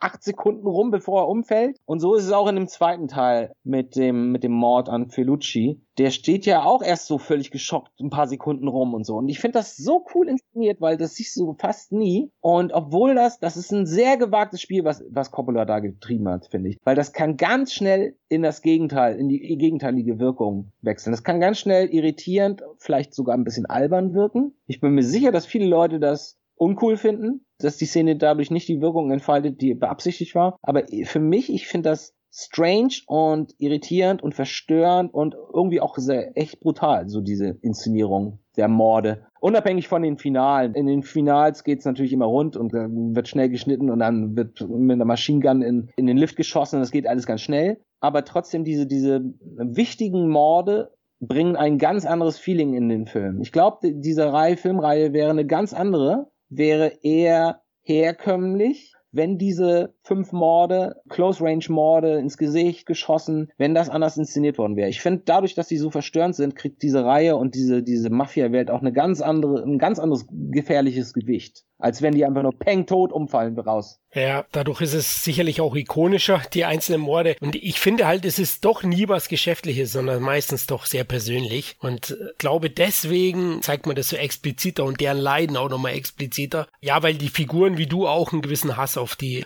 projizierst. Ja? im Laufe des Geschehens. Also meistens sind es ja irgendwelche Spitzel oder Leuten, die ihm was Böses tun wollen. Was Grandioses, also Robert De Niro hat ja einen Oscar bekommen für Teil 2, völlig zu Recht. Der gute Mann hat dann extra Sizilianisch gelernt und äh, spricht im, im Original, der spricht ja nur Italienisch. Also fast kein Englisch. Es gibt drei Sätze oder so. Ja, ja, und teilweise es gibt Versionen ohne Subs und es gibt Versionen mit eingebrannten Subs. Und ich habe ehrlich gesagt mit den Versionen ohne Subs manchmal Probleme zu folgen der Sache. Aber ich respektiere das so dermaßen, dass sie das damals durchgezogen haben. Das muss ein Riesenkrieg gewesen sein, um das durchzudrücken. Zudem auch wahrscheinlich die Inszenierung, ne? die war ja auch ungewöhnlich. Sie war nicht völlig neu, aber dieses zwischen verschiedenen Zeitebenen hin und her zu springen, war sicherlich in den 70ern für eine Major-Produktion mehr als gewagt. Ich glaube, du hast recht. Ich glaube nicht, dass das so häufig davor passiert ist. In der Form, ne? Im Grunde genommen zwei Filme parallel. So, dann hast du natürlich Citizen Kane mit einer, mit einer extrem intelligenten und, und spannenden Struktur. Aber trotzdem glaube ich nicht, dass es so viele Filme in der Form gab. Glaube ich auch. Also heutzutage würde man wahrscheinlich ein Prequel produzieren und ein Sequel.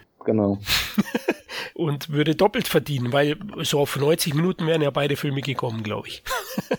Aber äh, pass, aber pass mal auf. Stell mal vor, das Mindset der heutigen Studios wäre damals 72 der Fall gewesen. Und die würden sagen, was du vorhin erwähnt hattest, ah, lass uns irgendwie ein Universe erfinden. Wir können sowas von glücklich sein, dass es so wenig Paarteile gibt und die alle gut sind. Und zwei davon Meisterklasse. Beste vom Besten. Da können wir so glücklich sein. Stell mal vor, die hätten noch fünf weitere gedreht davon. Und die werden immer schlechter jedes Mal. Dann würden wir jetzt, ganz ehrlich, ich weiß, viele Leute sind anderer Meinung, aber ich bin mir trotzdem ganz sicher, wir würden anders auf diese ersten beiden Teile gucken. Das ist genauso wie mit Star Wars. Klar, gerade wenn du damit aufgewachsen bist, wenn du die lieben lernst, deswegen sind wir ja alle so gekränkt, weil wir alle so enttäuscht werden seit ein paar Jahren. Und dann kommen halt so viele schlechte Filme danach. Wie gesagt, es ist ein Gesamtbild und es schmälert das Gesamtbild. Und diese guten Filme sind dann ein Teil eines Gesamtbildes, das nicht gut ist. Wir können echt glücklich sein, dass es nur drei Teile gibt. Das wollte ich nur sagen. Da bin ich ganz bei dir. Also da glaube ich auch. Und ich vermute, dass die hohe Qualität und der Stellenwert der ersten zwei Teile uns auch davor bewahrt, dass es ein Remake gibt erstmal. Ich glaube, da traut sich keiner wirklich ran. Niemand wird sich das trauen. Ja. Niemand. Das höchste der Gefühle, und das ist gar nicht mehr unrealistisch, wenn ich mir das gerade überlege. Das höchste der Gefühle ist eine Paterei. Die spielt dann irgendwie bei irgendeinem Soldier oder einem Capo oder die Jugend von, von hier James Kahn in dem Film, James Kahns Figur, sowas. Und das, ja, könnte man vielleicht sogar gut machen, aber, aber ein Remake von Teil 1. Das ist Fakt. Du kannst es nicht, du kannst nichts verbessern an diesem Film. Nichts, weil es alles schon perfekt ist. Du kannst es nur verschlechtern. Ja, also Coppola hat wirklich mit Teil 2 das schier Unmögliche geschafft und steht dem qualitativ brillanten Erstling eigentlich nichts nach, wenn man ehrlich ist. Die zwei Storylines, wir haben es erwähnt, äh, die Vorgeschichte von Vito war ja schon im, im Mario Pusos Buchteil, also hätte theoretisch auch schon im ersten stattfinden können. Im Buch selber ist diese Vorgeschichte schon drin und die zweite wurde von Coppola und Puso also die Weiterführung von Michael Corleone erdacht für den Film. Haben sie auch top gemacht, also muss man sagen. Allein die Idee, einen ganzen Handlungsstrang auf Kuba durchzuziehen. Diese ganze Hyman Roth, der ah, wie heißt die, der Chef der jüdischen Mafia zu der Zeit, der, der so gut mit Geld umgehen konnte. Naja, der basiert auf jeden Fall auf einem ganz bekannten Typen. Da sind so viele gute Ideen drin. Da sind so viele gute Ideen drin. Wir hätten das gleich in Grün bekommen können. Wir sind in der Stadt, wir sind in dem Haus, es gibt neuen Ärger mit einer anderen Familie, dann wird gekämpft, dann stirbt irgendwer, dann sind alle traurig, dann wird Rache genommen und am Ende sind alle happy. Das hätten wir normalerweise bekommen. Das würden wir heute wahrscheinlich auch bekommen. Aber er macht was ganz anderes. Er macht zwei Stories. Er geht in der Fortführung der Geschichte geht er ganz ungewohnte oder überraschende Wege, sagen wir mal so, die auch irgendwie logisch sind. Und dann passiert da die ganze äh, Revolution zu dem Zeitpunkt und so. Ne, ich meine, das musst du erstmal reinzubauen und das zu verzahnen mit der Geschichte und auch Logik da walten zu lassen und so. ist cool. Und das Wichtige ist, man hat halt alle Darsteller auch zurückgeholt. Ja? Das ist das, das Perfekte dann eben mit Robert Duval, mit John Cassell, der ja leider sehr früh verstorben ist, auch ein großer, das wäre ein großer Schauspieler geworden, war einer der ganz großen zu der Zeit oder Newcomer, der hat zusammen mit Al Pacino auch in Hundstage gespielt oder eben mit De Niro in Die durch die Hölle gehen oder Deer Hunter und ist dann später verstorben. Oh, den muss ich auf diese Liste setzen, auf meine besten Liste, die habe ich vergessen. Ja, ja, aber ich glaube nicht, dass der damals, war der damals schon als solcher so anerkannt? Kam das nicht ein bisschen später. Also ich höre heute das gefühlt alle vier Wochen, dass irgendein Schauspieler von ihm spricht und sagt, dass er so Fan ist von seiner Arbeit. Und ich verstehe das. Ich weiß nur nicht, ich fürchte mich vor dem Gedanken, dass der im wahren Leben genauso ist und einfach nur sich selbst spielt. Denn solche Schauspieler gibt's ja. Ne? The Rock, ja. Ja, mh, mm, ja, doch, der, der ist mittlerweile diese Rolle, glaube ich, ja. Aber es gibt so Leute, es gibt Leute, die sich super verwandeln können, die ins Bild kommen in einem neuen Film und innerhalb von sechs Sekunden vergisst du, wer das ist. Du bist total überrascht darüber. Und dann gibt's Leute, die machen das, was sie immer machen. Und das machen sie richtig gut und sind deswegen erfolgreich. Ich weiß nicht, ob dieser Herr zu letzterer Gruppe gehört. Was nichts daran ändert, dass die Performance an sich einfach super ist, gar keine Frage. Aber ich habe manchmal das Gefühl, oder ich denke manchmal und habe ein schlechtes Gewissen dann dabei, das Gefühl, vielleicht war der im wahren Leben genauso, redet der genauso im wahren Leben, spielt er so. Es gibt ja Leute, die, wie gesagt, die das richtig gut können äh, und einfach auf ihre eigene, auf ihren eigenen Style dann zurückgreifen. Okay, das ist schwieriger. Natürlich ist er, wird er jetzt erst, werden Loblieder auf ihn gesungen, klar, da hast du recht, aber hat halt brillanten Output mit diesen fünf Filmen. Ne? Also er hat ja nur insgesamt fünf Filme mitgespielt. Pate 1, 2, Hundstage und dann noch äh, Deer Hunter und den fünften weiß ich jetzt nicht, aber es reicht ja schon die vier von fünf. so. Aber deswegen denke ich das wahrscheinlich, weil die Rollen sind alle recht ähnlich, ne? Er war ja der Freund von Mary Streep. Ja, das, das muss ich ziehen. Also vielleicht ist, war der doch nicht so. Sie hat alles von ihm Oder gelernt. einfach ehrliche, schüchterne Typen.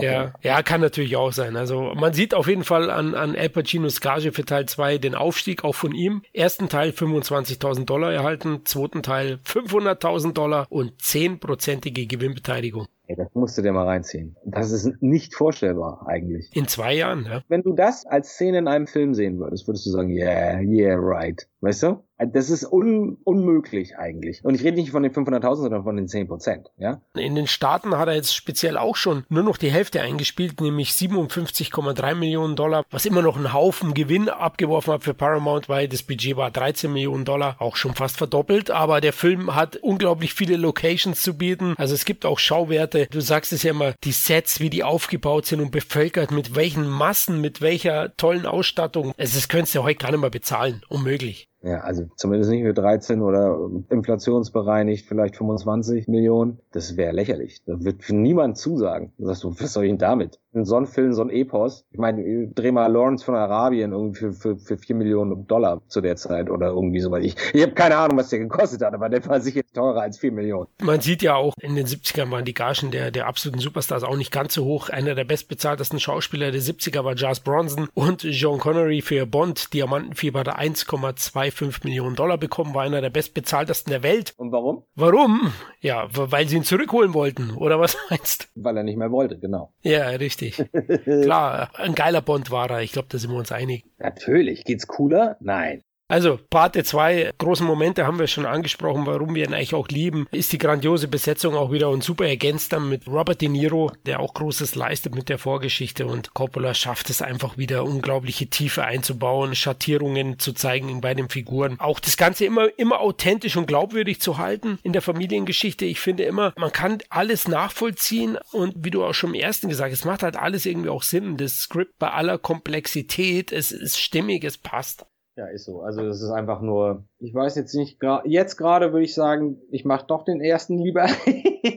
Aber eigentlich über Jahrzehnte habe ich gesagt, der zweite ist, ist ein bisschen besser. Ein bisschen. Vor allem mit der Bürde, der zweite zu sein. Ne? ja, also ich weiß gar nicht, ob ich da noch irgendeinen Moment finde, der mich so sehr beeindruckt hat die Gerichtsverhandlung. Ja, das war ja auch eine Anspielung. Das kannst du ja auch auf YouTube im Original angucken. Ne? Also das gibt's ja eins ja, zu ja, eins auch. Die Anhörung, ja, ja, gab's auch. Und Michael kommt auch wieder raus und du sagst schon, der letzte Shot ist eigentlich auch der perfekte Shot für den Abschluss der Reihe. Es hätte nie einen dritten geben müssen. Ich glaube, da sind wir uns einig, oder? Du hast vollkommen recht. Es fühlte sich, und das können, wüsste gar nicht, welche Filme das leisten können, das fühlte sich an wie ein Abschluss einer sechs Stunden Geschichte. Und das, obwohl sich der erste anfühlte wie der Abschluss einer drei Stunden Geschichte. Aber so hast du das gerade mit dieser Diffusität oder mit diesem Unwissen, was mit Michael jetzt passiert. Jetzt, wenn ich jetzt gerade drüber nachdenke, ist es mir eigentlich wieder völlig klar, dass es sein Ende, er ist auf der schwarzesten Darkside angekommen und ab jetzt geht's für ihn nur noch bergab. Weil er die Härte in sich gefunden hat, das Schlimmste getan hat, was man eigentlich machen kann, seinen eigenen Bruder erschießen oder umbringen lassen. Und er sitzt da denkend und wir wissen, ja, die Zukunft sieht nicht gut aus, Alter. Du bist jetzt komplett auf der Dark Side und das ist dein Ende letzten Endes. Viel Spaß noch mit dem Rest. Und dein letzter glücklicher Moment war auf Sizilien bei deiner Hochzeit mit dem, mit dem Mädel, als ihr getanzt habt. Und seitdem geht es eigentlich nur bergab. Und ich wüsste nicht, dass es einen Film gibt oder eine Filmreihe gibt, äh, die das schafft. Du hast vollkommen recht. Da hätten sie eigentlich enden sollen. Allerdings hätten wir da auch ein paar schöne Momente im dritten Teil verpasst. Oh, da kommen wir jetzt gleich dazu. Ganz kurz noch zu den Oscars wollte ich ja noch sagen, also der zweite hat es ja tatsächlich geschafft, noch ein paar Oscars mehr abzuräumen. Insgesamt hat das liebe Filmchen elf Oscar-Nominierungen erhalten, unter anderem wieder Al Pacino, Tyler Shar, Lee Strasberg und noch der eine oder andere technische Oscar. Bekommen hat er insgesamt sechs dagegen, also einmal bester Film, beste Regie, Coppola hat diesmal einen gekriegt, bestes adaptiertes Drehbuch, okay, das hat er auch schon für den ersten, also hat er da auch schon mit einbekommen. Und beste Ausstattung, bester Nebendarsteller Robert De Niro und beste Musik. Bester Nebendarsteller ist auch geil. Gefühlt ist er Nebendarsteller, faktisch ist er der zweite Hauptdarsteller. Ja, ich wollte gerade sagen, die sind fast, also jetzt habe ich ihn wieder gesehen. Ja, er ist ein bisschen weniger zu sehen, aber du hast schon recht, also da könnte man sich drüber streiten. Wurde aber damals auch, also Al Pacino war auch ein bisschen ungehalten, dass er als Nebendarsteller geführt wurde bei Teil 1 und Marlon Brando den besten Hauptdarsteller ausgekriegt hat. Ja, also Gott. da waren sie nicht so klar mit dem Einordnen. Aber gut, nachdem Fredo ihm das Herz gebrochen hat, in Teil 2 geht es jetzt zu Teil 3 und 16 Jahre später, an die 16 Jahre später kommen Paramount auf die Idee, ich weiß nicht, haben die wieder Geldprobleme gehabt, für 54 Millionen Dollar dann doch nochmal den dritten Teil zu produzieren. Coppola selbst hat ja jahrelang davor immer wieder gesagt, nee, nee, also ich mache keinen dritten Teil, für mich ist das vorbei. Ich glaube, der wollte das auch nicht. Ich glaube, der hatte wieder Geldprobleme oder irgendwas. Kann das sein? Ja, angeblich. Also so was ich im Netz ja? gelesen habe, war es wirklich so, dass er finanzielle Probleme hatte. er setzt halt wirklich auch immer alles aufs Spiel. Ne? Also in den 80ern hat er so Sachen produziert, auch wie Tucker, der Steinerne Garten hat er gedreht. Auch Filme, die wenig erfolgreich waren. Ich glaube, der erfolgreichste war tatsächlich Peggy Sue hat geheiratet. Ist auch ein Francis Ford Coppola-Film. Das war eine reine Auftragsarbeit, ne? Ja. Weil der dreht ja nicht so einen Film normalerweise. Vollblutkünstler. So, ich meine, niemand hätte Apocalypse Now drehen können und so schneiden können. Niemand. Das hätte niemand durchgehalten oder sich noch getraut. Kein Film steht so für das, für das Motto, äh, Filme machen ist Krieg wie Apocalypse Now. ja, das kann man, das kann man laut sagen. Sag mal, und du hast jetzt die Wie heißt die neue Version? Ich habe tatsächlich der Pate Epilog, der Tod von Michael Corleone gesehen, ja. Okay, die habe ich auch zur Hälfte gesehen. Und hast du den davor längere Zeit nicht gesehen, das Original? Tatsächlich ja, länger nicht. Also ich habe auch VHS damals ausgeliehen, auf Video, nicht im Kino angeschaut. Hm. Sorry Leute, aber länger nicht mehr gesehen, habe mir aber trotzdem ein paar Bildvergleiche im Netz dann nochmal angeschaut. Was ist der Unterschied? Ne? Also der entscheidende. Ja, das ist der Haken und der Vorteil und der Haken. Das ist bei mir exakt genauso so gewesen weil ich habe versucht darauf zu achten, normalerweise fällt dir sowas auf, aber ich kannte den dritten dann offensichtlich nicht mehr so gut. Mir kam das einfach nur alles gut vor, überraschend gut, aber ich wusste nicht, was sie geändert haben. Ich hatte das Gefühl, sie haben schneller geschnitten, sie haben andere Takes genommen und so und den ganzen Aufbau, die Struktur haben sie geändert. Einerseits ist das toll, weil so kann man den Film gucken und fast das Gefühl haben, man, hat, man sieht einen komplett neuen Film. Äh, so war das zumindest bis zur Mitte, zu der ich geguckt habe bisher. Andererseits fehlt mir halt der direkte Vergleich. Ich weiß nicht, was sie da anders gemacht haben, was mich natürlich auch interessiert und wo ich natürlich auch gerne hier sitzen würde und sagen würde, ja, das fand ich in der Version besser und das fand ich in der Version. Also, also so aus der Erinnerung muss ich schon sagen, dass ich glaube, die neue Version etwas besser finde. Sie ist ein bisschen schneller. Also zu Beginn fehlt diese komplette Kirchenzeremonie. Im Original ist das, das, das haben sie weggelassen. Also es geht direkt aufs Fest mal wieder. Ne?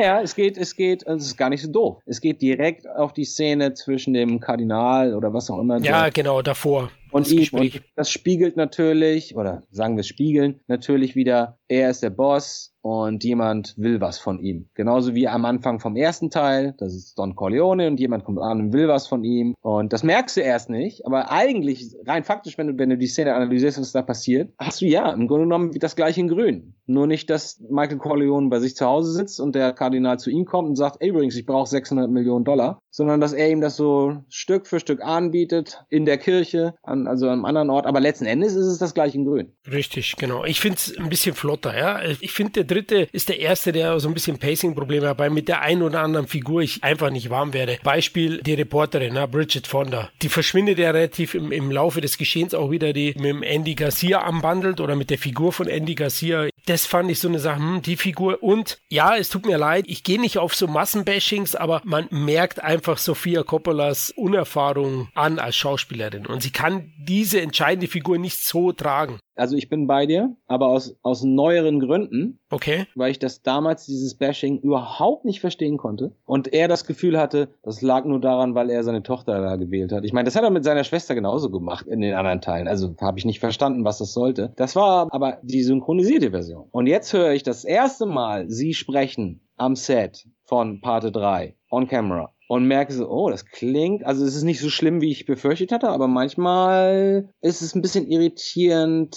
fade. Ja, das Problem ist, äh, sie, sie debütiert in der Champions League und nicht in der Kreisklasse. Eigentlich konnte sie nur scheitern. Es sei denn, Richtig. Sie, also ich meine, klar, wäre sie eine Jennifer Lawrence oder, oder gewisse andere Darstellerin, aber ja, also ich sehe das jetzt tatsächlich, nachdem ich das auf Englisch gesehen habe, sehe ich das ähnlich. Das ist einfach nicht so richtig gut. Und nicht richtig gut ist für so einen Film, wie du gerade selber gesagt hast, natürlich überhaupt nicht ausreichend. Vielleicht hätte sie der Vater auch schützen können, ne? Also, ich meine, der hat es auch nur gut gemeint, keine Frage. Nick Cage wollte ja unbedingt die Rolle des Vincent, also die von Andy Garcia, aber die hat er ihm nicht gegeben. Nee, das wundert mich und seien wir froh, dass das nicht passiert ist. Ja, Andy Garcia ist ja wirklich stark, sehen wir, glaube ich, beide ähnlich. Der war ja Oscar nominiert. Ah, ja? Der war Oscar nominiert, ja. Stark finde ich, also ich finde ihn besser als früher. Früher fand ich ihn doof, aber damals war mir auch nicht bewusst, dass er der Sohn von James Kahns Figur war. Oder der Bastardsohn, so blöde gesagt. Dann, dann kannst du seine Impulsivität auch nachvollziehen, ne? Exakt, exakt. So. Und dann ist es auch okay. Aber das habe ich damals nicht gewusst. Und für mich war das nur wieder, uh, irgend so ein cooler Gangster, der jetzt da irgendwie äh. Aber diese Szene da mit ihm und den beiden Einbrechern ist, ist schon ganz geil, muss ich sagen. Oder der Pferdekill, ne? Sie, was war das? Also ist so ein bisschen, finde ich, eine leichte Hommage an Teil 2, wie Vito Corleone eben jemanden ja. killt. Also es ist zumindest derselbe Straßenzug, nur halt jetzt, da killt er ja den Joey Sasa. Ist er da als Kopf verkleidet? Richtig, auf dem Pferd, ja. Ah, alles klar. Das ist auch eine gute Szene, muss ich sagen. Ja, also die hat auch wieder Aufwand, die ist, die ist schön orchestriert und auch schön in Szene gesetzt. Also der Film hat tolle Einzelmomente, aber eben, ich meine, ein paar Figuren gegenüber den Vorgängern, die sind nicht stimmig, die sind auch nicht perfekt gespielt. Dann hat er ein paar Längen, das muss man sagen. Und es tut mir selbst weh, weil ich bin ein riesiger Al Pacino-Fan, zähle ihn als einen der Top 3. Ich weiß nicht, manchmal wirkt er so müde, weil die Rolle so müde sein soll, oder hat er selbst keine Lust auf die Rolle? Ich habe mich das gleiche gefragt, was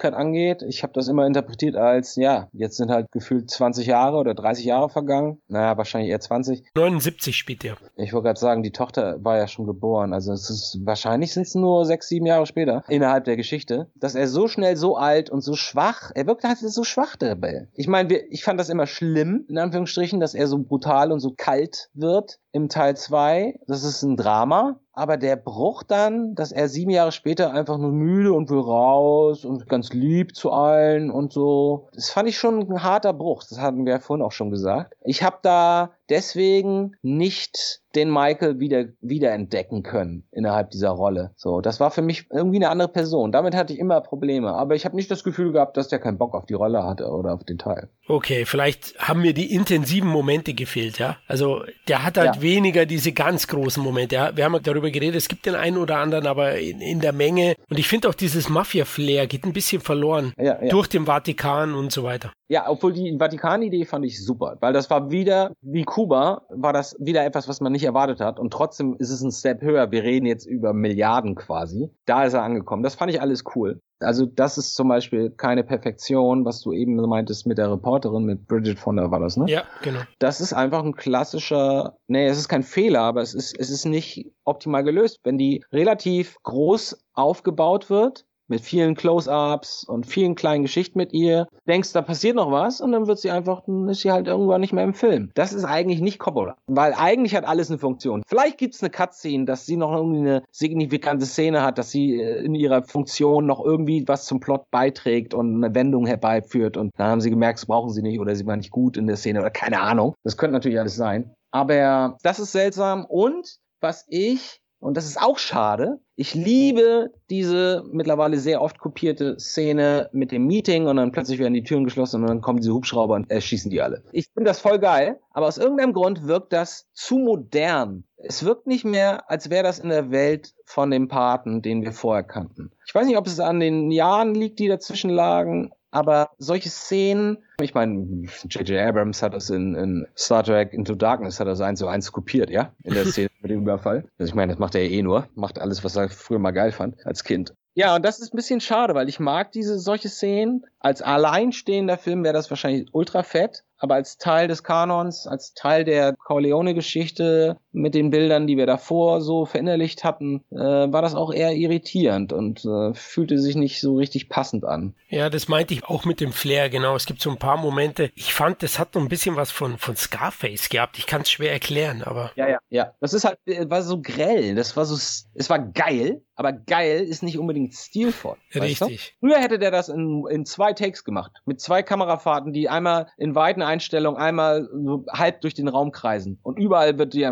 und hier hast du Close-ups und schnell geschnitten und der fällt um und der wird getroffen und hier klirrt das Glas und so. Ich glaube, das wäre früher anders. Er hätte das früher anders gelöst. Dafür finde ich das Finale wieder sehr gelungen, eigentlich mit viel Symbolik. Ja, der Anschlag, der verübte Anschlag auf ihn in der großen Oper und mit viel Melancholie wird er dann abgeschlossen. Wir hatten es ja vorhin jetzt schon gesagt, Teil 2 war ich das perfekte Ende. Teil 3 ist nicht wirklich anders. Der letzte Shot ist ja auch so, dass er eben in Sizilien diesmal sitzt, ne? Und auch gebrochen ist todtraurig. Nur in dem neuen Cut sieht man ihn nicht niedersinken. Also er lebt eigentlich noch. Das verstehe ich nicht, warum er das gemacht hat. Und nennt das dann The Death of Michael Corleone. Und er stirbt nicht im Film. Er lässt es offen, ja. Ja, aber warum diese Entscheidung? Ich fand das gut. Ich muss sagen, ich fand das gut. Ich fand das todtraurig. Weil nicht nur, dass er am Ende eine traurige Figur ist, sondern diese traurige Figur macht mich auch noch mehr traurig, weil sie auch noch stirbt alleine da. Und dann liegt er da mit dem Hund im Hof. Und also das ist einfach tot traurig, finde ich. Gerade nach der Szene mit, mit der toten Tochter. Also dieser Schrei, der geht immer noch durch Mark und Bein, ey, wo er erst so elend lange Luft holt und nichts sagen kann und dann brüllt er da raus. Und dann gehst du darüber halt und dann hockt er da als noch älterer Mann total gebrochen und stirbt. Ey, das ist so, ich verstehe nicht, warum er das rausschneidet. Weiß ich nicht, warum er das gemacht hat.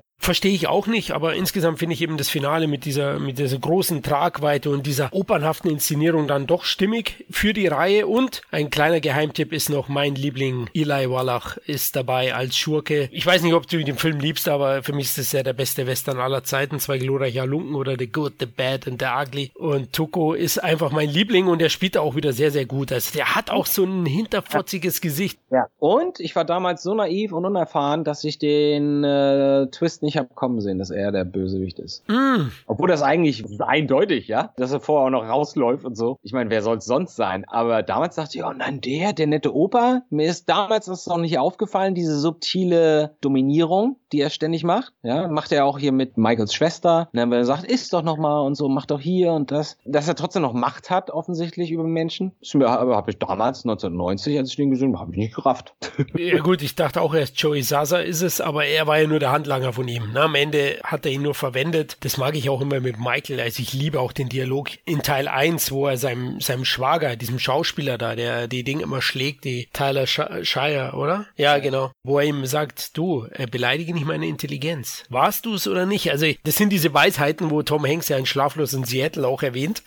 der Pate ist die Summe aller Weisheit. Oh echt, sagt er? Witzig, ja. Ja, der ja. tippt er. Ja, ja, genau. Das macht auch diese Gestik so, wie Robert De Niro fahrt sich so an die Backe, ne? So, so wie die Italiener, die gestikulieren ja gerne. Genau, also das ist schon, ist schon stark und der ist ein gutes Pfund, wie die Schauspieler auch und handwerklich ist Teil 3 immer noch besser als das meiste, was wir heute sehen oder alles, was wir auf Netflix sehen. 100 Prozent. Das ist überhaupt keine Frage, überhaupt keine Frage. Aber ich ähm, finde auch, dass der einen anderen Vibe, einen anderen Drive hat. Zumindest, wie ich den Film ursprünglich in Erinnerung habe. Ich fand ihn auch eher ein bisschen langsam. Und die anderen Teile waren auch alle langsam, aber aus irgendeinem Grund war das trotzdem unterhaltsamer und spannender. Und ja, mir ist auf jeden Fall das schon positiv aufgefallen, dass sie den Schnitt irgendwie angepasst haben. Ich habe da das Gefühl, das wurde mehr parallel montiert. Gerade bei in der Anfangssequenz, bei der Familienfeier, hatte ich das Gefühl, dass, dass da mehr hin und her gegangen wurde. Ich meine, das erinnern zu können, dass das eher Geschichten am Stück jeweils waren, die dann auf dieser Party da stattfinden. Also es hat mir gut gefallen. Ich war also die ersten anderthalb Stunden, die ich jetzt geguckt habe, neulich positiv überrascht. Aber wie gesagt, ich weiß auch nicht, ich kann keinen, leider keinen direkten Vergleich ziehen. Aber weißt du, an welches Bild ich immer denke und, und was ich sehr spät erst geschnallt habe, wer das eigentlich ist, der Darsteller? Ich muss bei Parte 3 immer daran denken, wie der Typ unter der Brücke hängt und diese Papiere flattern ins Wasser darunter. Der aufgeknüpft wurde, der Banker. Ah, okay. Daran denke ich immer. Und weißt du, wer der Banker ist? Das ist dieser ganz berühmte deutsche Schauspieler, der früh gestorben ist. Unser Helmut war da. Das habe ich so spät erst geschnallt. Ich so, warte mal, das Helmut Berger, der, der ist ein Paten 3. Wie cool ist das denn? Okay, jetzt habe ich wieder was gelernt. Schau, das wusste ich nicht. Ja? Dass unser Helmut Berger, also deutsche Star Power, ist auch dabei. Leute, also Teil 3, jetzt kriegt er gerade einen Punkt mehr von uns. ja, genau. So weit geht's nicht. Aber ich wollte wollt dich noch ein bisschen warnen, wenn du noch weiter schaust. Also die Liebesgeschichte zwischen Vincent, Andy Garcia und Michael Corleones Tochter, gespielt von Sofia Coppola, funktioniert auch nicht so gut. Nee, ähm, nee also ich finde halt, da ist, ist Al Pacino vor allem und Diane Keaton, das hat super funktioniert. Das ist dann für mich auch die Benchmark in dem Bezug. Und darunter leidet halt dann so ein dritter Teil. Wie erwähnt, ich würde ihm jetzt so sieben von zehn geben, äh, den anderen beiden zehn von zehn. Also man sieht. Ich dabei, ja. Mhm. Das ist ordentlich und der hat immer in Amerika 66 Millionen Dollar eingespielt, also mehr als sein Budget immerhin. In Deutschland wollten ihn nur noch 234.000 Zuschauer sehen. Aber oh. ist auch fies. Zwei Monate vorher, weißt du, was da in Deutschland im Kino lief? Nee, Entschuldigung, vier Monate vorher in Deutschland im Kino lief. Also in Deutschland ist am 21. Februar 1991 gestartet, immer ein bisschen später in Amerika im Dezember 90, weil er die Oscars ja mitnehmen sollte. Goodfellas halt. Ach du Scheiße. Das hat ihm bestimmt, glaube ich, auch wehgetan. Oh, oh. Ja, vor allem im direkten Vergleich. Weil ich meine, gibt es irgendjemanden? Ich weiß gerade nicht die genaue Anzahl der Bewohner dieser Erde, ja? Aber ich könnte mir vorstellen, dass so oh, vielleicht so 35 Prozent aller Menschen diesen Film kennen. Ungefähr, ja, vielleicht. Also lass uns einfach über 100 Millionen Menschen. Nee, na egal. Ich würde sagen, es gibt niemanden, der diesen Film schlecht findet. Das kann ich mir nicht vorstellen.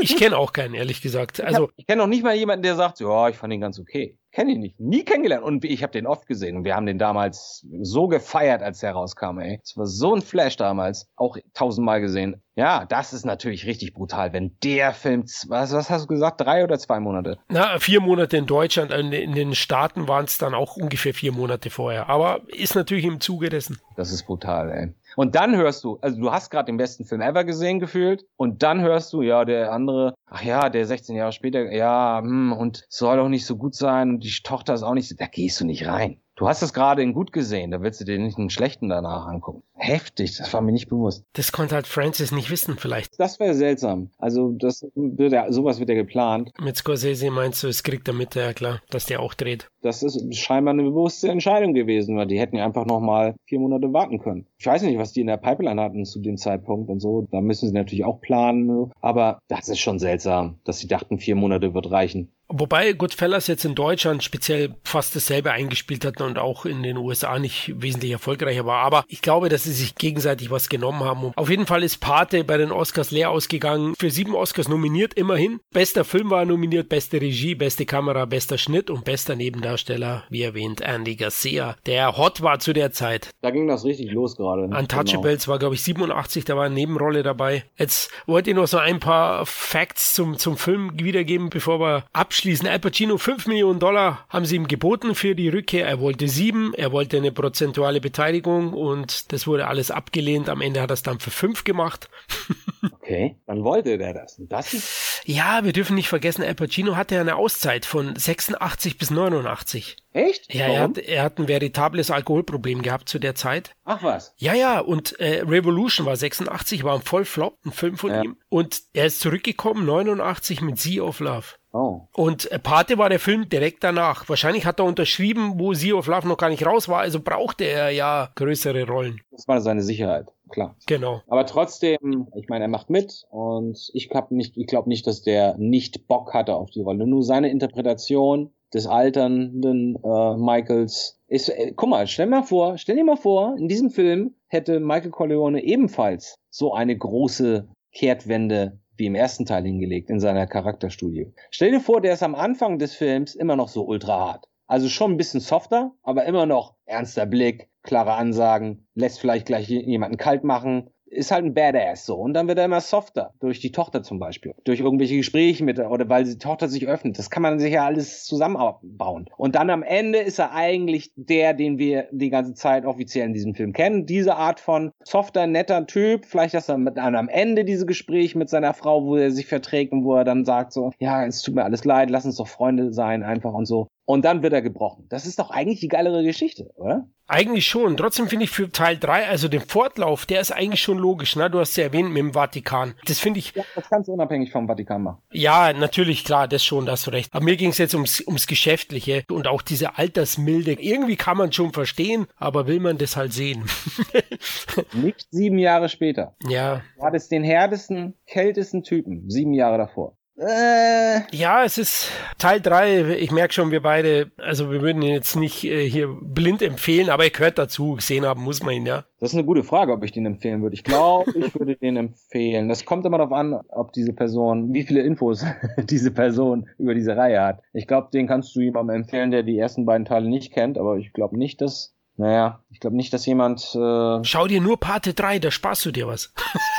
Ja, genau. Aber der Haken ist, äh, wenn du den ersten, zweiten siehst und du weißt, es gibt einen dritten, der soll nicht so gut sein. Aber es gibt einen dritten, guckst dir irgendwann den so an, das geht gar nicht. Also. sind wir doch auch. Wer, wer, wer hat äh, der Christian Albert auch mal zu mir gesagt, hey Leute, ihr seid doch das Teil des Problems der Remakes. Fuck, ihr Filmfans, ihr, ihr läuft doch mit dem Ständer hinterher, wenn, wenn irgendein Franchise wieder aufgelegt wird. Das ist so. Du generierst ja viel mehr Grundrauschen im Netz und überall. Das ist einfach so. Und wenn man ein Geschäftsmann ist, ein Produzent, dann ist es leider auch Teil des Geschäfts, ja. Ja, auf jeden Fall. Leider, ja. Das wissen wir doch auch alle. Also wir, wir rennen dann auch alle in die Remakes und es gibt ja auch positive Beispiele. Siehe ähm, Sting aus einer anderen Welt ist ein Meisterwerk, also das Remake. Es ist ja auch ein Remake von Carpenter. Also ja, ja. ja ich würde sagen, sind wir am Ende angekommen ja, mit der Reihe. Also Teil 3 haben wir, waren wir doch fast einer Meinung, muss ich sagen, jetzt am Ende. Ja. Waren, glaube ich, die größte Zeit eigentlich fast einer, einer Meinung. Ja, ist komisch. Je mehr man drüber über Teil 3 spricht, desto weniger respektiere ich den. Aus der Distanz respektiere ich den irgendwie mehr. Aber vielleicht, wie gesagt, liegt es an diesem ursprünglichen traurigen Ende, was mich immer so kriegt. Und wie ich vorhin schon sagte, das Ende bricht oder, oder unbricht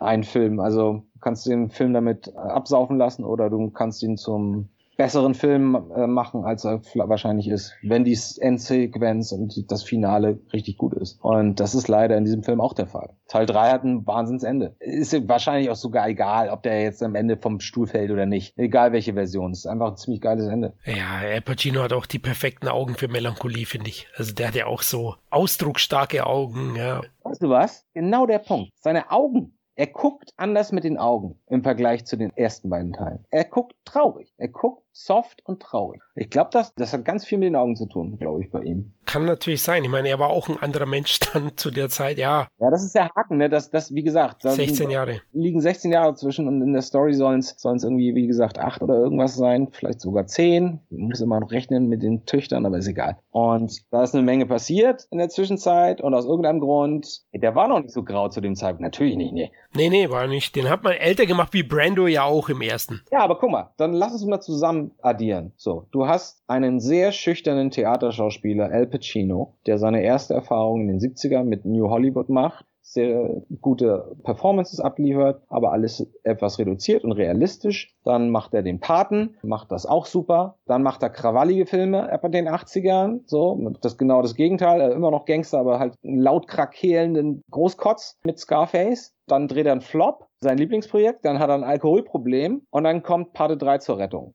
Das ist keine gute Reihe, ne, für seine Rolle. Diese Reihenfolge ist nicht, eigentlich nicht gut.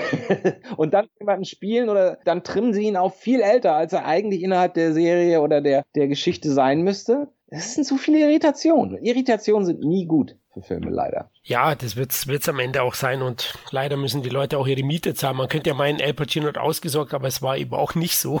er musste auch zurückkehren und Francis Ford Coppola haben wir ja schon thematisiert. Genau, und dann hast du dein, dein Kreativ-Head of Everything, Coppola, ja, aber das auch nur macht, weil er Geld braucht. ja, das ist ja das. Und, und auch noch im Nachhinein geschimpft hat, dass ja äh, Paramount dann gesagt hat, ja, der muss so schnell produziert werden, du hast nur ein paar Monate Zeit, ja, dann der Feinschliff. Und das merkt man im Film auch an, der fehlt dann da.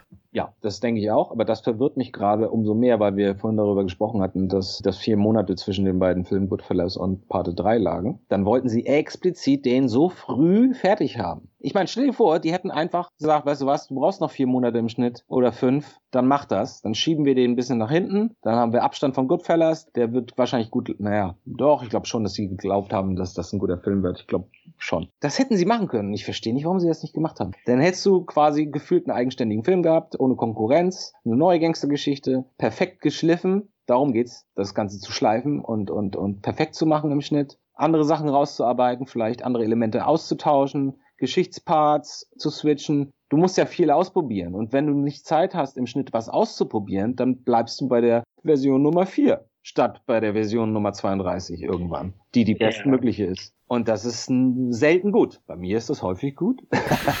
Bei dir natürlich. Aber trotzdem, du musst manchmal auch für dein Gewissen und für dein Sicherheitsgefühl musst du Sachen ausprobieren. Manchmal auch, obwohl du hundertprozentig überzeugt bist, dass das nicht funktioniert. Aber dann weißt du, dann hast du es ausprobiert und weißt, nee, ich bin mir sicher, das ist besser so, ich kann das verargumentieren. Wenn irgendwer fragt, nein, funktioniert nicht aus dem und dem Grund. Deswegen probiert man so viel rum. Und am Ende bist du dir eine Million Prozent sicher, das ist die beste Version, das Beste, was du machen kannst. Perfekt. Und diese Situation hatte Coppola offensichtlich nicht. Und das können wir jetzt nochmal zu dem addieren, was wir vor fünf Minuten gesagt haben, was für Umstände da im Vorfeld bestanden bei allen kreativen Beteiligten. Ah, das ist komisch. Ich verstehe das nicht, ey. Sie hätten die einfach nur schieben müssen nach hinten. Ich schieb's auf Arroganz von Paramount, weil ich habe mal nachgelesen, die wollten unbedingt bis Dezember fertig sein, um die Oscars mitzunehmen. Man war sich anscheinend sehr sicher.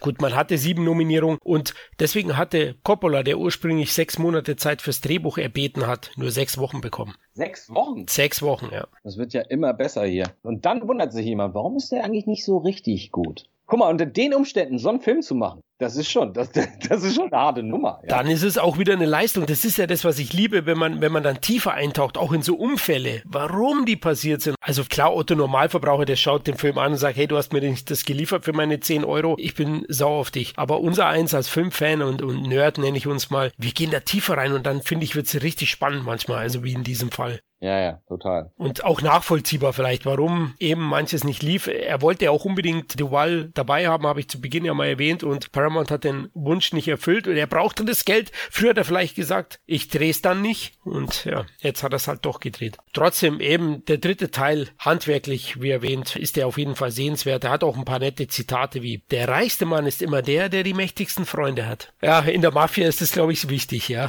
Ja, das ist tatsächlich so. Also das ist auch, das unterschätzt man auch extrem. Wenn man sich damit beschäftigt, wird man sehr überrascht, wie groß der Einfluss wirklich der Cosa Nostra zu der Zeit war. Auf Politik, aber natürlich auch, ich meine, in New York waren die Gewerkschaften, ne? Ja, aber abseits der Gewerkschaften hatten die, den Großteil der Kohle haben sie gemacht mit irgendeinem so Deal mit Betonarbeitern. Lange Rede, kurzer Sinn, die waren an jedem gebauten Wolkenkratzer in New York quasi beteiligt, weil die Firma zu denen gehörte. So. Also das ist schon, das ist schon krass, wenn, wenn du dir das überlegst. Und von diesen Tragweiten gibt's halt echt viele, viele, viele, viele Stories. Das ist schon echt gruselig, muss ich sagen. Da freut man sich wirklich, dass das, äh, dass heute die Zeit trotz aller Probleme ein bisschen anders funktioniert und ein bisschen logischer und ein bisschen rationaler und ein bisschen moralischer, ein bisschen zumindest. Ja gut, wir, wir sind ja zum Glück nur, nur Zelluloid-Mafiosis.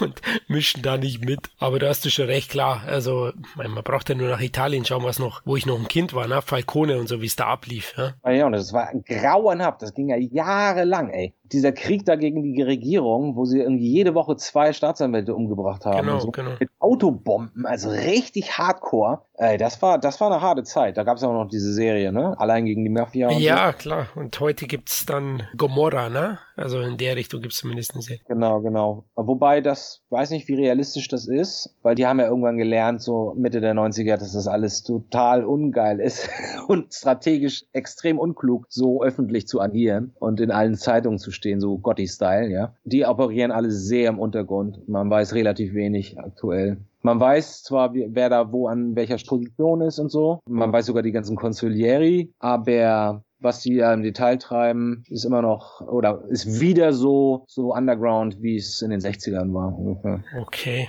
ja, schauen wir mal, wie es weitergeht. Ja, erstmal möchte ich dir danken, dass du heute mein Consiglieri warst. ich denke, wir sind am Ende angekommen. Andi, hat mir richtig Spaß gemacht und ich würde mich freuen auf ein Wiedersehen. Also wir können gerne auch über den einen oder anderen Mafia Scorsese Film sprechen. Ja, natürlich. Ja, hat Spaß gemacht, sehr gern. Können wir wiederholen. Sehr gut. Ja, auf jeden Fall nochmal vielen lieben Dank fürs Vorbeischauen und wir wünschen dir auch viel Erfolg bei deinen nächsten Projekten ne? und freuen uns auf ein Wiedersehen. Dankeschön, ebenfalls. Ja, Leute, wir hoffen, es hat euch gefallen und ihr schaut spätestens jetzt die Pate-Trilogie nach unseren Empfehlungen. Teil 3 ist auch okay. wir würden uns auf jeden Fall freuen, wenn ihr uns nach dem Motto liken, teilen, liebhaben, helft für andere besser sichtbar zu werden, damit unsere CT-Familie noch größer wird. Zudem könnt ihr uns auch weiterhin auf Patreon finanziell etwas unter die Arme greifen, um den Podcast und Blog möglichst kostenneutral zu erhalten. In diesem Sinne, macht's gut, bis zum nächsten Mal. Ciao. Sin Entertainment Talk, der Podcast des Entertainment Blogs. Mehr Fan Talk über Filme und Serien.